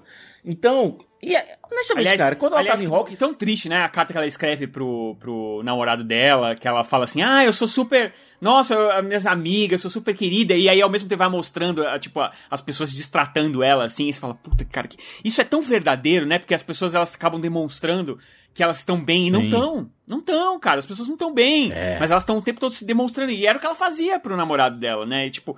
Olha, eu tô bem aqui com as minhas amigas, a gente vai fazendo isso aqui. Aí quando ele chega, cara, nada daquilo é verdade. Nada é. Ela fez basicamente. Num saldo temporal aí, ela fez uma uma postagem, postagem no no Instagram, Instagram, dizendo que tava tudo bem, tava tudo uma merda, entendeu? Exatamente, cara, era isso. Esse arco dela, essa parte do bullying no início, me lembrou muito um filme maravilhoso que tá na Netflix também, que é aquele oitava série, do Bo Burnham. Gente, a ideia é muito essa. Uhum. É a garotinha que tem um canal flopadinho no YouTube, ela tem ela tá lá na oitava série, e você vai vendo o quanto ela quer ser popular, o quanto ela quer se encaixar, o quanto ela parece deslocada de tudo, mas ela tenta fazer uns vídeos motivacionais, sabe? Tipo, ah, e é, e é tudo muito redundantezinho, porque ela é muito nova e ela não sabe o que ela vai dizer, mas ela fala, não, você, você tem que ser forte, você tem que isso, você tem que aquilo. E nem ela acredita direito no que ela tá falando, sabe? E é um filme muito fofo também sobre, sobre adolescência, sobre esse tipo de tema que, que eu, eu sei que não tem nada a ver com o assunto, mas eu queria deixar a recomendação aqui. Especialmente se você. Na verdade, Não, tem tem tudo a ver tudo com o assunto, tipo né? assim, especialmente, Tem a ver, especialmente cara. se você foi uma criança, um pré-adolescente que sofreu bullying no colégio, vai, vai, vai bater fundinho no seu coração. É que, o, é que o, esses filmes e essas séries também, elas ressignificam certos sentimentos que a gente teve quando criança e que muitas crianças ainda passam hoje em dia, né? Eu Acho que os filmes do, do John Hughes, eles tinham essa, essa força nos anos 80 e obviamente que tem coisas que ficaram ali nos anos 80, né? Do, do, dos filmes do John Hughes, mas isso não tira a importância do que eles fizeram ali com filmes como Curtindo a Vida Doidado. O, o próprio Clube dos Cinco, que tem. Que, que faz questão de mostrar personagens problemáticos. Sim, são personagens são problemáticos. Você vê que mesmo. não importa se é popular, se não é, todos eles estão ferrados igualmente. Não importa. Todos eles estão fudidos. é. Unidos, unidos pela falta de saúde mental, cara. É isso. E eu, eu acho que a, o Vecna faria um estrago ali, né? Naquela. Aquela, Porra! Total. sim, naquela total. salazinha, né? E, e eu, e eu digo que o. Eu acho que o, o, o maior recado do Clube dos Cinco, e ele ecoa no Stranger Things, e ecoa é, na tua recomendação do, do oitava série, é aquela parada de dizer que o, o jovem tem sentimento, né? O jovem passa por coisas que os adultos não não percebem, sabe? Não eles acham que porque adulto adora dizer que é só ele que entende as coisas, que criança não tem não tem que se preocupar. Você não paga nem boleto nessa palavra, né? Essa frase, né? Você não você não paga nem boleto. Cara, Vocês querem tu vai me fazer forçar tem- é, citar Renato Russo aqui. Você disse que seus pais não entendem, mas você não entende seus pais. É, é- é clichê, é, é- pode soar brega hoje em dia, mas continua sendo uma tremenda de uma verdade. Eu acho que é muito o contrário, especialmente quando você é criança e você é adolescente, tudo parece que dói 10 mil vezes mais, porque tudo parece que vai Sim, ser o fim do é. mundo, e você é adulto, você sofre por umas coisas, você fala, não, mas eu já tenho Porque é tudo muito experiência." novidade, Então, assim, né? Por exemplo, se você gosta de alguém, seu primeiro amor, aí a pessoa te rejeita, você, cara, você só falta Sim. morrer, você fica assim, gente, eu nunca vou encontrar ninguém, eu vou morrer sozinho. A, a dor da rejeição, né? Da primeira rejeição. Tipo, acaba com a sua autoestima.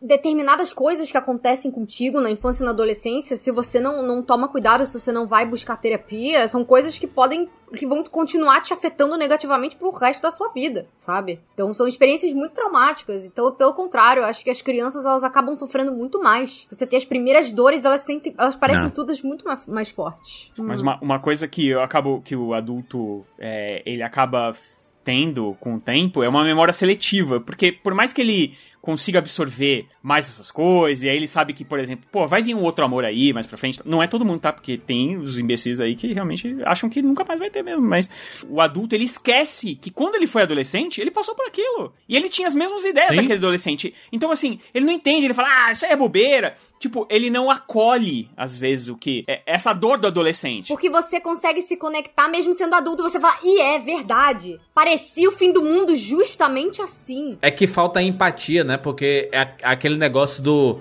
De assim, dele saber que vai passar Uhum. em algum momento, ele, ele diminui. Sabe? Tipo assim, essa, essa dorzinha do término do primeiro amor vai, Vai ter passar. tantos outros pode, pode ficar amores. tranquilo, vai passar. Mas ele não quer, ele não tem paciência, sabe? E é muito passar, triste isso é quando você besteira. tá passando por isso e, e- e os adultos ficam falando, ah, calma, vai dar tudo certo. E você fica assim, gente, eu tô sentindo que eu vou morrer. Como é que você vira pra mim e fala que vai ficar tudo certo, gente? Como E, assim? gente, é por isso que é tão, é tão relevante a metáfora de você ter justamente esses jovens. A gente conversou aqui, pra. Nessa idade, tudo parece que é o fim do mundo. E pra eles, eles estão literalmente, enfrentando o Literalmente, fim do mundo. literalmente é o fim do mundo. É, cara, é, é, é proposital isso. Porque realmente, quando a gente é adolescente, a gente acha que tá enfrentando o fim do mundo. É aquela E, coisa, cara, Stephen é King entendeu isso. É, Stephen King entendeu isso, colocando personagens jovens na. é, enfrentando os perigos que, eles que ele coloca esses personagens em It, por exemplo, até, até mesmo em Conta Comigo. É, Joss Whedon, o, que caiu em desgraça, mas eu acho que é relevante citar, entendeu isso com Buffy também. Colocando a heroína dele sendo justamente uma jovem que tá passando pelo colégio, onde tudo parece o fim do mundo, só que na vida dela realmente é. Não, e é muito engraçado também que, tipo, quando você vai ler um livro do Stephen King, você fala, pô, ah, ok, tem o palhaço maldito aqui que mata as pessoas e tal, não sei o quê. Mas vai olhar os, os adultos. Os adultos, muitas vezes, parecem muito piores pra E até os crianças. jovens, os próprios jovens também. Tipo, completamente, assim, cruel. Completamente, assim, é uma É. falta de apoio total absoluta. Quer dizer que, assim, normalmente o, o Stephen King é, é isso. Os dramas, eles são, apesar de exis- existirem assombrações, monstros, Eu tenho mais medo ETs, da- da- dos seres humanos no- nas histórias dele. É sempre o drama humano É. que é o que é a, que é a engrenagem. É que nem nos filmes de zumbi também, to- todos eles têm a, a metáfora pro, pro ser humano.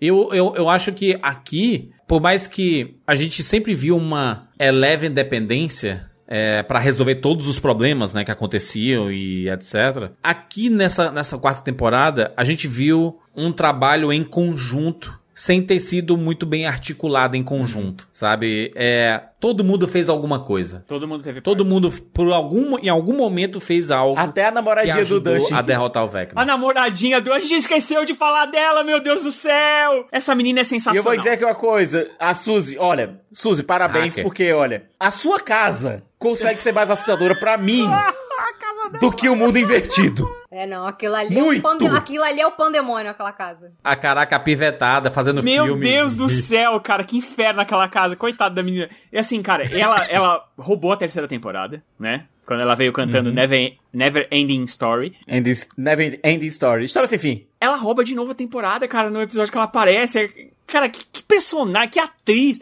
Olha, é, é muito triste que ela não esteja com o grupo. Porque ela. Tomara que ela venha com o grupo agora na próxima temporada, sabe? Porque Bota a família dela pra se mudar pra Hawkins, inventa alguma coisa aí, galera, porque ela é muito boa. É tudo que as pessoas querem fazer é se mudar pra Hawks, É, né? A toda- cidade, é, a cidade tá- destrói como ela- tudo, tá partida ao meio. eles vão ter que ligar. Ninguém quer ir pra Não vai ter como, eles vão ter que ligar pra ela lá na casa do cacete. A temporada acaba com, com o pessoal indo embora, inclusive, É, né? De Hawks, baita né? Um monte de carro assim, ó. embora.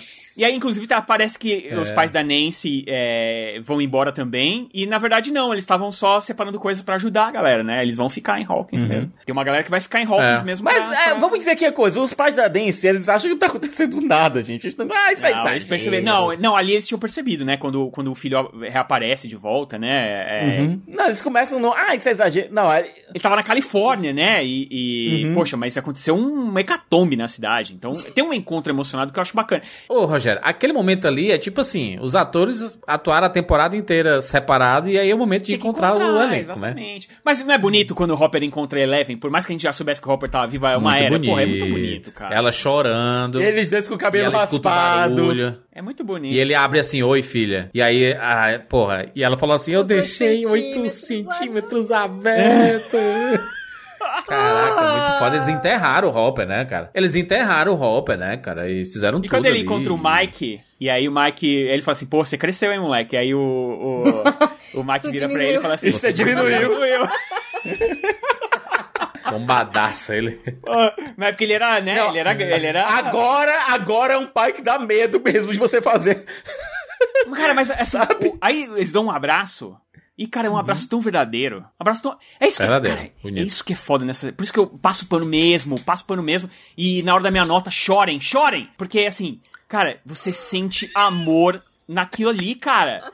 Você- quando os caras se abraçam, eles estão se abraçando mesmo. São os dois atores que passaram a, a adolescência toda daquele moleque. Sabe, o cara ele deve se sentir meio pai daquele moleque também, sabe qual é? Então, meu, vem É. aqui, me dá um abraço, porque a gente filmou pouco junto. Ah, Nada junto, na verdade. Eles não filmaram nada nessa temporada junto.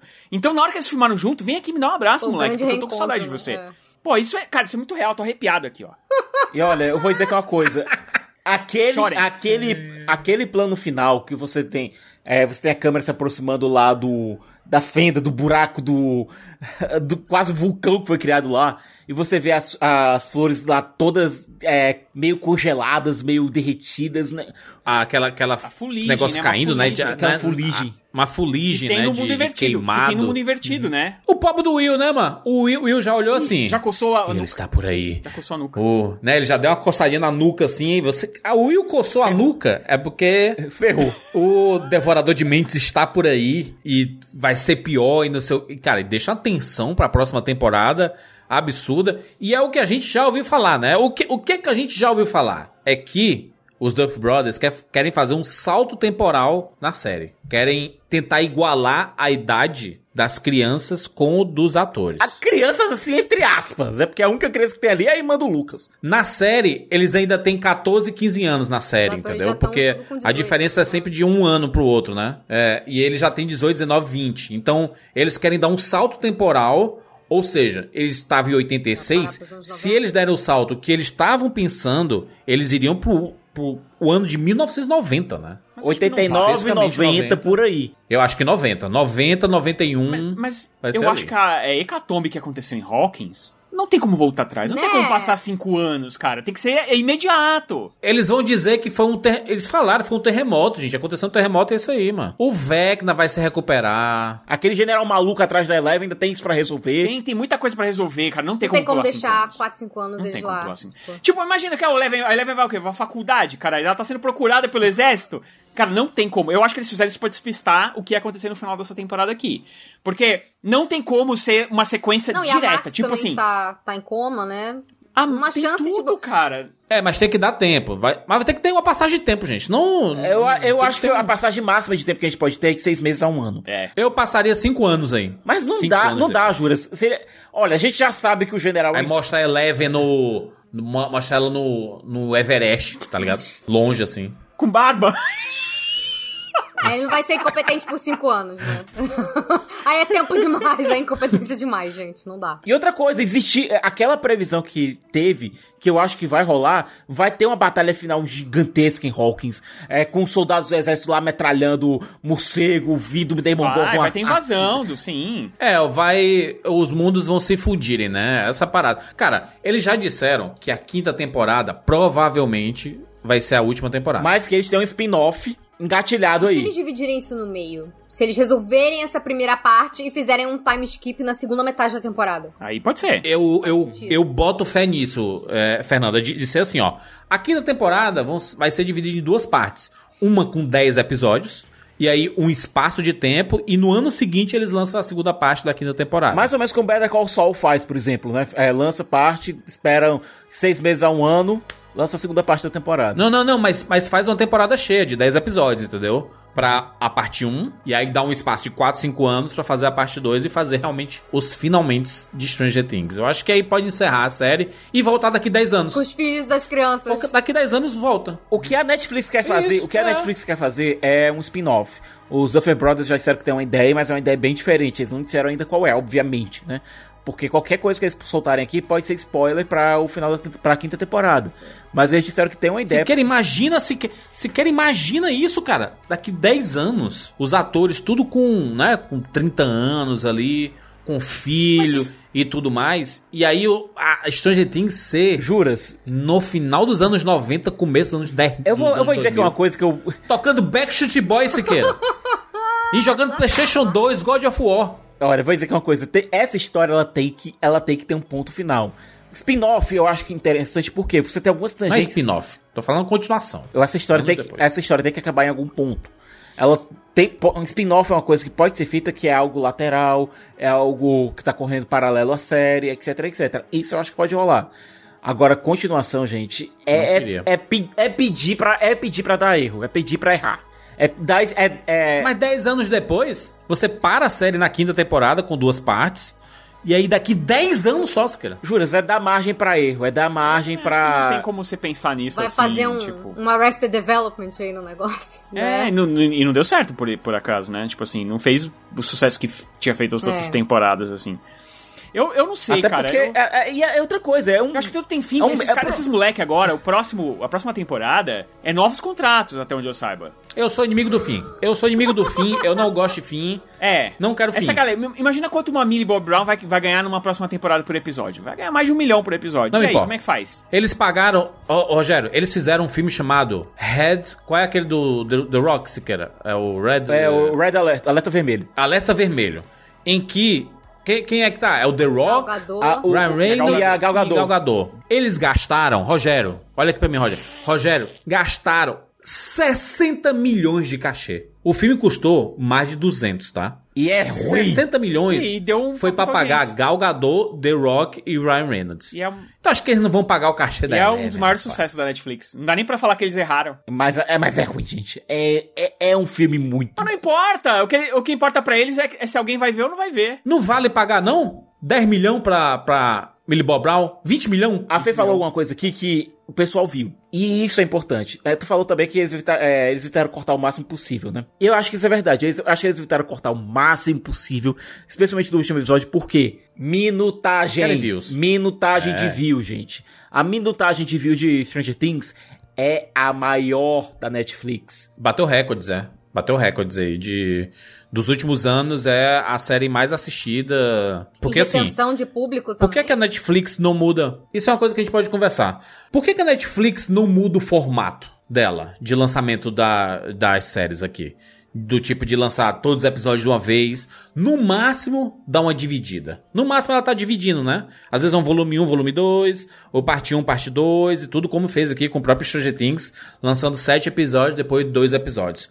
Porque pra Netflix e pra resposta aos acionistas e investidores, o que importa hoje em dia é o watch time, é o tempo assistido. Então, se você lança sete episódios, as pessoas vão assistir os sete episódios de forma desenfreada, um atrás do outro. E isso dá muita minutagem, diferente de, por exemplo, uma Disney. Uma Disney, por exemplo. A Disney, ela lança um episódio por semana. A pessoa assiste 40 minutos. Acabou-se. Desliga. Entendeu? Por isso que ela continua lançando muito. Não, né? e desliga, porque mal tem outra coisa pra assistir. Também tem outro detalhe, não é só a minutagem, é a minutagem na, a da primeira semana. Vocês lembram quando saiu aquela série que eu achei bem fraquinha, inclusive, aquela First Kill? Heartstopper. First Kill. Ah, First tá. Kill. First Kill. É, é, o pessoal da série, os produtores, ficaram enchendo o saco do público no Twitter, dizendo que, galera, se vocês querem, querem uma segunda temporada, assistam logo tudo isso na primeira semana, porque a gente precisa de números pra levar pra Netflix pra renovar.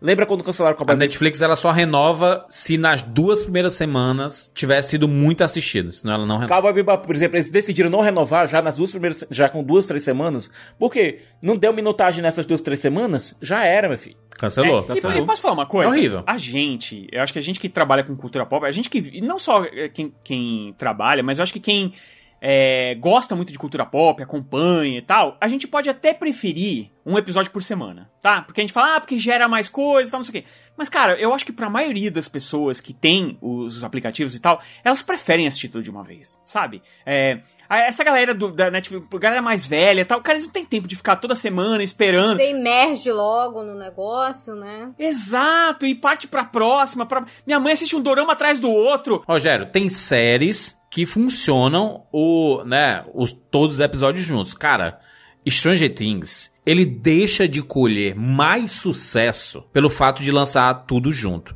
Se eles lançassem um por semana, eu não vou dizer que seria maior, mas seria meses em alta. Poderia ser mais, Porra, entendeu? Jura. Poderia ser muito mais, cara. Poderia ser muito mais. A cobertura individual da internet inteira, todo mundo falando, episódio a episódio, criando teorias e tudo mais, colocaria Stranger Things num patamar do que foi Game of Thrones na última década. Poderia chegar no, pa- nesse Mas você não acha patamar. que não é? E não chega por quê? Você acha que não é? Porque daqui duas, três semanas vão ter outros assuntos e Stranger Things ficou pra trás. É isso, acabou. A pergunta que fica é: você não acha que é um novo Game of Thrones? Mas, gente, vocês não acham também que o público-alvo não é meio diferente? Porque o Game of Thrones, ele tem um público muito mais adulto. O, o que a gente tá falando especificamente do novo Game of Thrones é, é tipo assim, as pessoas Uma comentando nas une pra ruas, falar. de todo mundo se... Eu não vejo o pessoal se unindo pra assistir Stranger Things, tá? se É, Game unindo of e Thrones, tudo. a galera marcava na casa de alguém e a todo mundo. Pois é. Não, e, e aquela coisa, o Jura já falou algumas vezes que, inclusive, é, um dos encontros determinantes da vida dele foi, foi numa watch party de Game of Thrones. E é aquela coisa. Gente, ó, Game of Thrones ela saía num dia específico, num horário específico. Todo mundo morria de medo de spoilers, então todo mundo se reunia, assistia juntos, etc. Por, Stranger Things saindo às 4 horas da manhã e saindo todos os episódios juntos, o pessoal com medo de, de spoilers. Acordou Ou 4 horas da manhã. ou- acordou 4 horas da manhã pra assistir, não tem como fazer um watch party bacana. Já pensou se a série saísse é, no horário de 10 horas, no horário de Brasília, co- colocar no horário de 10 horas, que era o mesmo horário que saía Game of Thrones, lançasse os episódios, ok, mas lançasse nessa hora, nesse horário, a galera se reunia, fazia um, um noitão assistindo, é, tomando cerveja, assistindo, todo mundo... Eu acho que a Netflix mudaria o horário de lançamento se fosse um episódio por Mas semana. eu acho que é exatamente, eles não querem, não é isso que eles querem, eles não querem que você assiste junto, eles querem que cada um assiste na sua casa pra dar mais minutagem pra eles de views e acorda de madrugada, Dani, você não quer tomar spoiler, você vai acordar de madrugada. É que eu só queria comparar é, esse negócio do Game of Thrones, porque a gente tem muito essa ideia do Game of Thrones, todo mundo assistindo junto e tudo mais, mas, por exemplo, eu, eu tava assistindo agora com as meninas e tal, e aí eu vi a camiseta do Hellfire Club, pô, falei, pô, queria uma camiseta do Hellfire Club. Os quatro falaram assim: eu quero, eu também quero, eu queria uma, também queria uma. Eu fui procurar na internet, deixa eu ver se existe. Todas as lojas de departamento têm camiseta da Hellfire Club. E aí, meu amigo? Não, e bombou assim, tipo, na semana que saiu a série, Não sei disso. já tinha gente com camiseta do Hellfire Club. Game of Thrones tinha isso? Todas as lojas Eu de fiz- departamento tinha camiseta do, de Game of Thrones? Não, tinha, tinha não. tinha, não. tinha. Mas não era uma coisa Tinha. pontual que nem Rogério. Todas não. caso. E não, se- e, e não, e não só isso, não, não só tinha, como as lojas não oficiais tinham versões, inclusive, melhores do que as oficiais. Mas olha, eu vou dar, eu vou dar uma razão aqui pro Rogério, por, pelo espectro contrário, certo? Imagina o seguinte, gente. Estamos assistindo uma série semanal, certo? Primeiro episódio, ok. Aí passa uma semana, o segundo episódio, ok. No terceiro episódio, parece que a coisa vai desgringolar. No quarto, o negócio piora, certo? No quarto, você dropa quando a série é semanal. Se você tá assistindo em binge, você é, tem uma tendência maior a continuar assistindo Continuar, até o final, mesmo se, se tivesse a queda no terceiro, no quarto, no quinto episódio. Eu fui assim com Umbrella Academy. A narrativa é Até diferente. o fim, sofrendo. Sofrendo. Eu fui. Sabe quando você começa. Primeiro você tá andando, aí você vira o pé, você começa a mancar, aí quebra a perna, você continua se arrastando, aí quebra outra perna, você se arrasta com a mão. Eu fui assim, Umbrella Academy, até o fim. E foi terrível. Teve muita gente, teve muita gente que, por exemplo, dropou é, Westworld na terceira temporada, por quê? Porque viu que a terceira temporada tava indo pra um rumo bem esquisito e lá pelo segundo, terceiro episódio da temporada droparam. Não dava mais, exatamente. É, tem, tem gente que não. Tem, tem uma galera que não tem habilidade pra fazer o episódio semanal. Essa, esse é um fato. Né? Eu acho que Stranger Things conseguiria. Com certeza conseguiria, mas eu tô dizendo que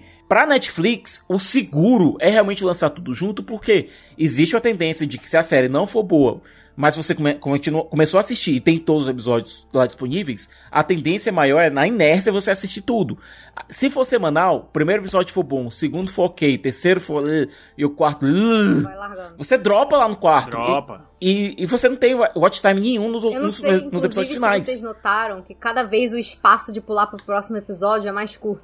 Já notaram? Exatamente. Cara, juro pra vocês, é surreal. Você não consegue. Você levanta ali pra pegar um negócio, ele já tá tum. Aí eu assim, calma aí, moço, peraí, sabe? Não, mas o, o último episódio deu uma enganada, né? Porque a cada fade out eu pensava que ia aparecer, dirigido pelos Duff Brothers e não sei o quê. E aí voltava pra série. E aí, aí mostrava mais uma despedida. E aí diminuiu de novo. E aí, cara, não senti Rogério, essa- eu não 30 senti, não minutos de não finais. senti, acho que é porque eu não queria. É porque. Não, Você é muito. eu, não, eu juro. Eu não pode passo fechar pano, os olhos passo assim, mano. pano não é mesmo. Mas eu, eu queria dizer, mas eu tô falando real. De real, de- eu tô falando de coração mesmo. Tô falando sério. 15 fade Em Senhor dos. Anéis eu senti muito mais do que aqui. Que isso, Sim, cara? Senhor dos Anéis eu senti muito mais, porque eu achava que. Mas é porque tu dorme vendo seus Não, anéis. É não, diferente. durmo agora. Quando eu assisti lá, quando eu era. Tu dorme agora porque é velho, né? Tá- Quando eu era tá velho, jovem, né? porra, eu fui na, eu fui no cinema assistir as versões estendidas, entendeu? Seguido, de madrugada, os carai. Olha aí. agora, agora eu não Ah, consigo mais, loucura. mas, mas eu conseguia. Mas eu senti o peso. Aqui eu não senti tanto porque eu acho que eu não queria me despedir desses personagens, sabe? Em Senhor dos Anéis, a gente já tinha chegado no final. A gente já é, já era o fim daqueles personagens. Já sabe, o fim, o anel já tava destruído, entendeu? Aqui a gente tem muita coisa pra ver ainda. A gente tem os arcos todos abertos, como o Sicas falou. Então, eu não queria que fechasse. Eu quero que ter, cara, e aí? Mas ainda vai ter a próxima temporada. Os seus anéis não ia ter, rapaz. Quando vai ter a próxima? Esse que é o problema. Quando? Minha, a minha filha falou assim, pai, já tô sabendo que vai estrear em janeiro de 2023. Eu falei, Falei, filha, não. Janeiro de 2024, no mínimo, né? Nossa, não, é 2024. mais. 2024 Vai mais. ou 25. Eu colocaria mês de 2024 ou final de 2024, também. sendo muito otimista. E eu vou dizer, eu, eu vou dizer, anota aí, tá? Stranger Things vai ser lançado, quinta temporada dividida em duas partes e vai sair de três em três episódios. É, pode ser. Seria uma ideia boa Anota também. aí, três em três episódios. Juras, está no YouTube, está no YouTube, está no está no, no éter da internet, está está por aí, está Mas por com aí. pequenos intervalos, talvez por semana. Três por semana, Podia ser coisa por do gênero. semana, três por semana, Porque assim, três por esse semana. ato de um mês, é, que os Duffer Brothers disseram que não foi proposital, que eles... A, a gente não sabe se isso é verdade, tá? Porque Foi, ser- não, foi, na verdade foi por conta da data, foi por conta da data do M. Isso, e, quiseram eles não conseguiam, série- e eles não conseguiam termi- não conseguiram terminar a série completa a tempo pra sair a tempo do M. Então eles lançaram é, É. separado. É isso que eles disseram. Se é verdade ou não, a gente não sabe. Talvez tenha sido uma estratégia da Netflix de separar pra ver o que, que dava. E deu super certo, porque ficou-se um mês falando de Stranger Things sem parar. Eu não sei na bolha de vocês, na minha, o tempo todo Sim. falando de Stranger Things, a música e não sei o que, não sei o também. que, não sei o que lá. Veio essa segunda parte, a galera de madrugada, a gente tomou um spoiler no chat do, do, do- da live. Não façam isso, que a gente. Ainda expulsa. bem que eu estava com insônia e, e Eu vi também, não percebi, eu também não vi, mas o Juras tomou. É, porque a galera acordou 5 horas da manhã pra assistir, tipo, já tinha assistido 4 horas de episódio. 4 horas da manhã já tinha assistido 4. 5 Lamentável. horas de episódio pra dar um spoiler pra gente ao meio-dia, entendeu? Da sexta-feira. Então, assim, Meu Deus. é, é um fenômeno. É um fenômeno. É um fenômeno, não tem o que dizer. Vamos lá, vamos pras notas. Notas de 0 a 10 para a quarta temporada de Stranger Things. Começar aqui por mim. Vou dizer que eu tava com muita saudade de Stranger Things, porque Stranger Things foi a primeira série que eu assisti com a Mari, inclusive. Lá em 2019. É, eu na minha casa e ela na dela, e a gente assistindo, a gente tinha começado a, a namorar e tudo mais. A gente assistia um episódio e ficava mandando mensagem de áudio: Caraca, esse episódio sei o quê. Às vezes te- teve um episódio que a gente assistiu, eu, eu com fone de ouvido e ela lá na casa dela com fone de ouvido, e a gente assistindo ao mesmo tempo, sincronizado e reagindo. Só, só, só pra gente poder ouvir um ao outro as reações do outro. Watch Party. É, então a- o Stranger Things foi, é, uma, é uma série muito muito querida, assim. O, o Siqueira falou do Game of Thrones. É engraçado que o- a última temporada foi, foi muito ruim, mas o quarto episódio pra mim foi maravilhoso. Foi o dia que eu conheci a Mara, inclusive. Que eu casarei daqui a alguns, Aê! algumas semanas, né? Fofo. Eu, eu, eu tenho muito carinho pro Stranger Things, eu gostei desde o primeiro episódio, desde a, quando eu vi a série é, nascendo e, vi, e, e sendo- se transformando em fenômeno. É muito legal a gente poder ver até onde ela chegou e até onde ela pode chegar. Essa quarta temporada é uma, te- uma temporada muito mais madura, né? É, eles sabem o que estão fazendo, os, os Duffy Brothers. É uma série com muito investimento. Esses, é, é muito bacana ver esses personagens crescendo. Você vê que aqui é, a separação dos núcleos. Normalmente, quando, quando a gente assiste em filmes, até em séries mesmo, nu- nunca funciona tanto, porque tem uns núcleos que a gente não gosta de ver tanto. Mas é, aqui, em alguns núcleos eu ficava, ai caraca, tomara que vá logo pro outro e tudo. E muito disso é porque as coisas estavam sendo amarradas, né? O ruim do ter o, o- o de ver o semanal e o esperar sair a coisa nova é que você não consegue ter uma opinião completa, né? Então, quando eu vi os, os sete prim- prim- primeiros episódios, gostei demais, mas eu senti que tava um pouco deslocado. Quando tiveram os dois episódios seguintes, tudo se amarrou, tudo fez sentido. É, é uma série re- realmente maravilhosa que toca em temas é, camuflados de várias outras coisas, cheio de metáforas, dá pra gente se identificar demais. Adoro esses personagens e eu gosto muito dessa série. Porém, essa quarta temporada eu não- não, vou dar 10, vou dar nota 9 de 10. É uma temporada que derrapa no final ali por- pe- pelo excesso. Parece o Peter Jackson solto. Sabe, no, parece o Peter Jackson do Hobbit, que diz assim: faz à vontade, se vira aí, faz filme de 5 horas, tamo, tamo nem aí, rapaz. Como não fizeram com ele no Senhor dos Anéis, por isso que deu tão certo, né? Fizeram isso no Hobbit, liberaram demais. Aí o cara me lança um episódio de duas horas e meia, é porque realmente faltou tempo pra cortar, talvez. 24 horas antes eles ainda estavam mexendo, é porque o trabalho foi entregue meio na, na- né? muito rápido. É, aceleraram demais, ele não- eles não tinham como mexer mais. Tiveram que entregar do, do jeito que tava. Então vou dar a nota 9 de 10, aguardando ansioso pela quinta temporada. Siqueira, Vou dar um 8,5 de 10. Eu tenho é, vários momentos da temporada, eu acho que vão figurar entre os melhores momentos da série, como um todo. Foi a temporada mais ambiciosa, de longe.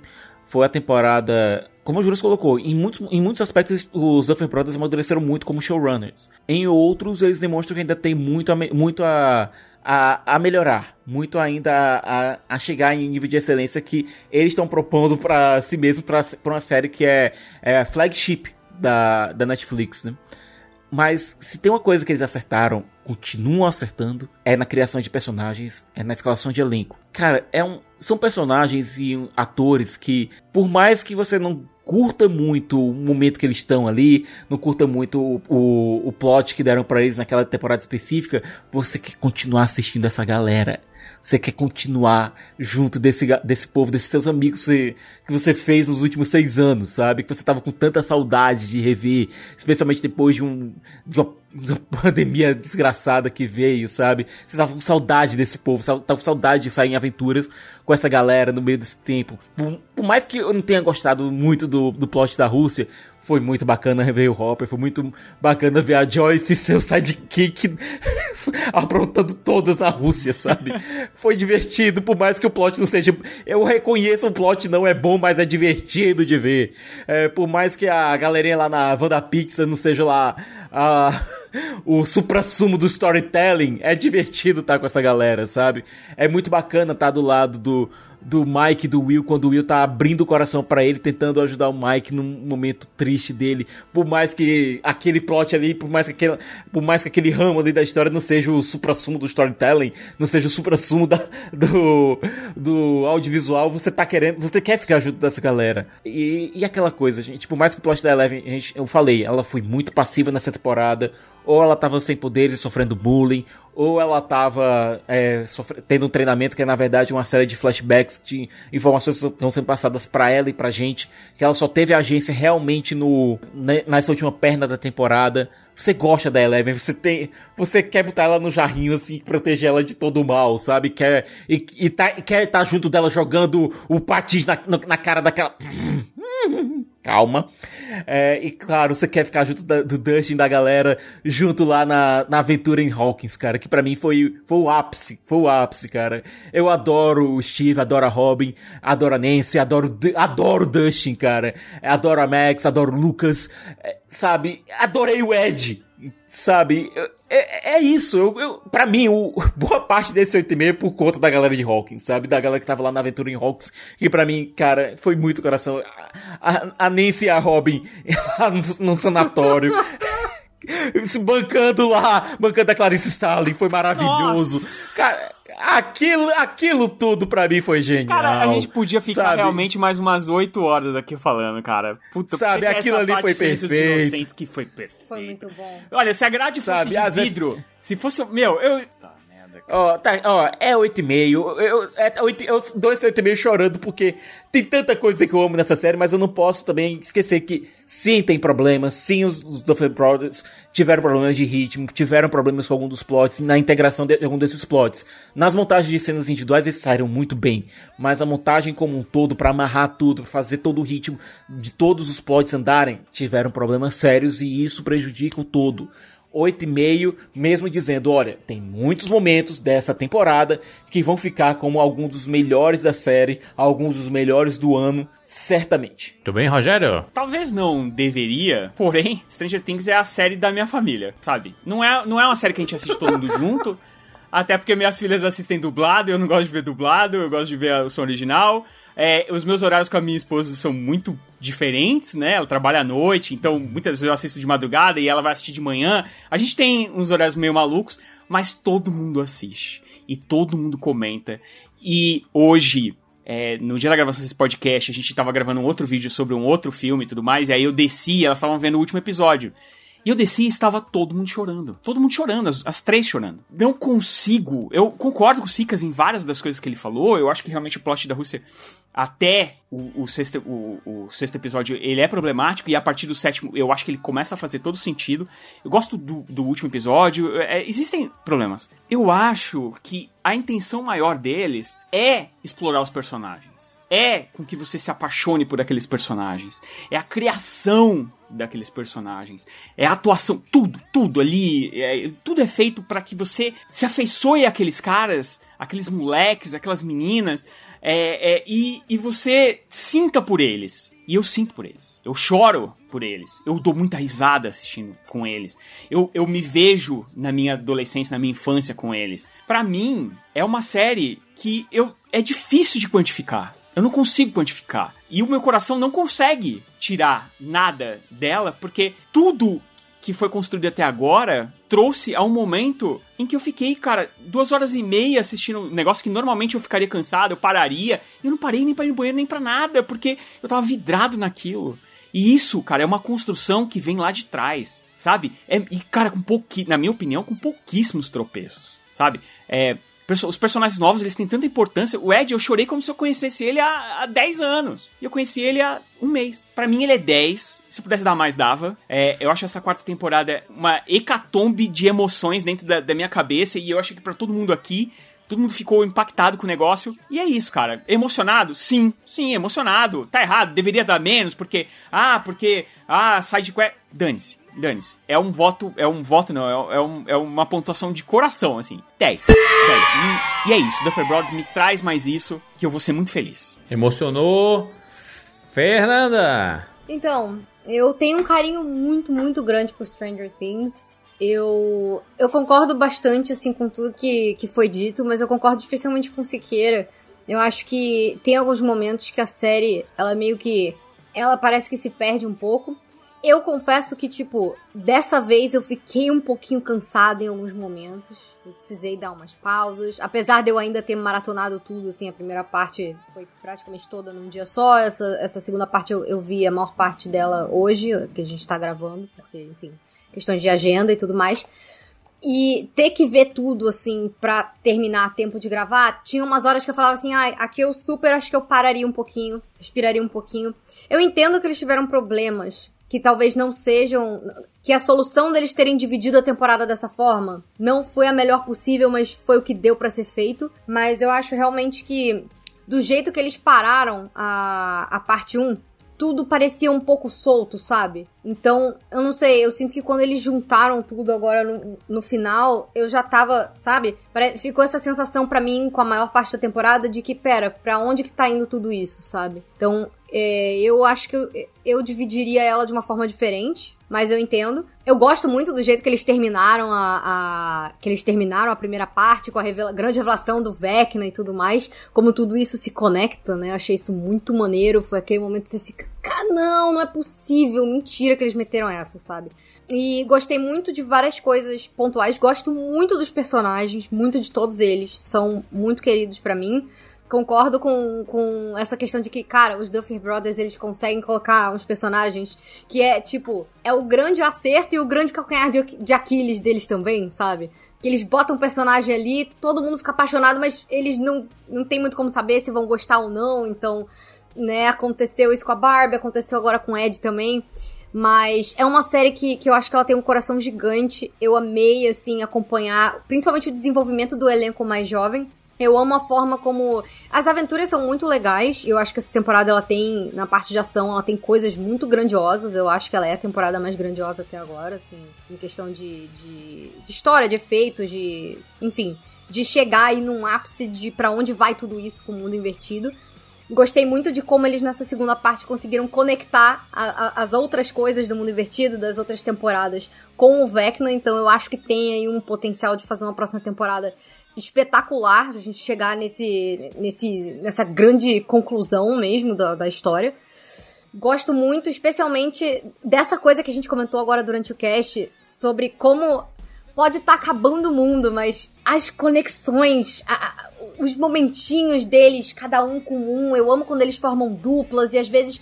Sabe, essa coisa de você entre temporadas mudar uma dupla, botar outro personagem e como eles conseguem fazer esses personagens serem queridos, eles evoluírem uns com os outros, como, como isso mantém é, o interesse pela série pra mim, como isso mantém o interesse vivo, sabe? É, é aquela coisa, a mesma coisa que eu sentia com, com o Harry Potter. Só que agora que eu sou mais velha, eu fico assim, ai, gente, todos meus filhos, se machucarem eles, vou, vou com as tochas lá na porta da Netflix, entendeu? Eu tô muito animada, assim, com, com, com o que eles deixaram em aberto. Gostei muito de várias coisas. Teve- tiveram realmente coisas que eu não tava mais tão interessada depois de um certo ponto. Acho que principalmente aquela parte ali do, do, caminhão do, do, do Pizza Planet lá da Pixar, eu tava meio tipo, pra, pra, pra onde a gente tá chegando aqui. Mas eu gosto muito dos flashbacks da Eleven, deu pra, deu pra, pra gente se conectar muito assim com, com ela. Eu sinto que se talvez a gente tivesse visto isso antes do bullying, teria feito mais sentido, porque eu sofri junto com ela ali, ela tava. Era uma questão de vida ou morte pra ela ali, né? Com aquelas outras crianças poderosas. O bullying ali, ele tinha um, um- ele tinha um peso muito maior. Eu concordo que ela ficou que ela ficou mais passiva durante a temporada, mas eu acho que a personagem dela foi, foi bastante evoluída nessa temporada também. E eu acho que até as coisas que, que eu acho que ficaram mais soltas, elas ainda assim elas constroem pra que a próxima temporada seja ainda melhor. Eu acho que ela é um super assim, eu vou dar um 8,5 pra ela, mas eu acho que só por conta dessa montagem mesmo que, que demorou muito pra tudo se conectar. Então chegou pontos que eu achei que pra assistir ficou um pouco cansativo. Mas eu acho que isso não tira o mérito da história dos personagens mesmo. É, é um pra, sempre um prazer assistir Stranger Things. Que vem a quinta temporada, né? Aguardadíssima quinta temporada. Vão demorar aqui alguns anos ainda pra chegar. Mas a gente vai, obviamente, assistir com todo fervor e alegria do mundo, porque é uma série que a gente gosta muito e vale muito a pena. Va- cara, valeu a espera, tá? foi 2019, só saiu em 2022, valeu muito a pena a espera. Se tiver que demorar e tomara que não acabe 24 horas antes de lançar, que eles tenham tempo realmente para trabalhar, porque ninguém merece estar trabalhando na véspera do lançamento de um negócio tão importante que a- a- o planeta inteiro tava esperando para assistir e os caras 24 horas antes fa- mexendo, editando, né? Que eles tenham tempo para poder fazer as coisas, porque meu Deus do céu, que correria, né? Que loucura é essa? Vamos aguardar, vamos aguardar. Muito bem, falamos aqui no podcast gigante sobre Stranger Things. Esta série maravilhosa. Se você escutou até aqui, recomenda esse podcast lá pros seus amigos aí, amigos e amigas. Lá no Instagram, você pode. É porque o Spotify ele tem uma, uma paradinha que você coloca lá, tem um botãozinho chamado compartilhar em cada episódio. E aí você pode escolher onde compartilhar. E aí tem tipo no Stories do Instagram. Você aperta lá, ele vira tipo uma thumbzinha assim, bonitinha. Você pode recomendar, você pode marcar a gente. A gente vai, ficar muito feliz de você recomendar o Rapadura Cash para várias pessoas. Ufa, terminamos? Terminamos? É isso? Muito bem. É isso. Nos encontramos na próxima semana. Tchau.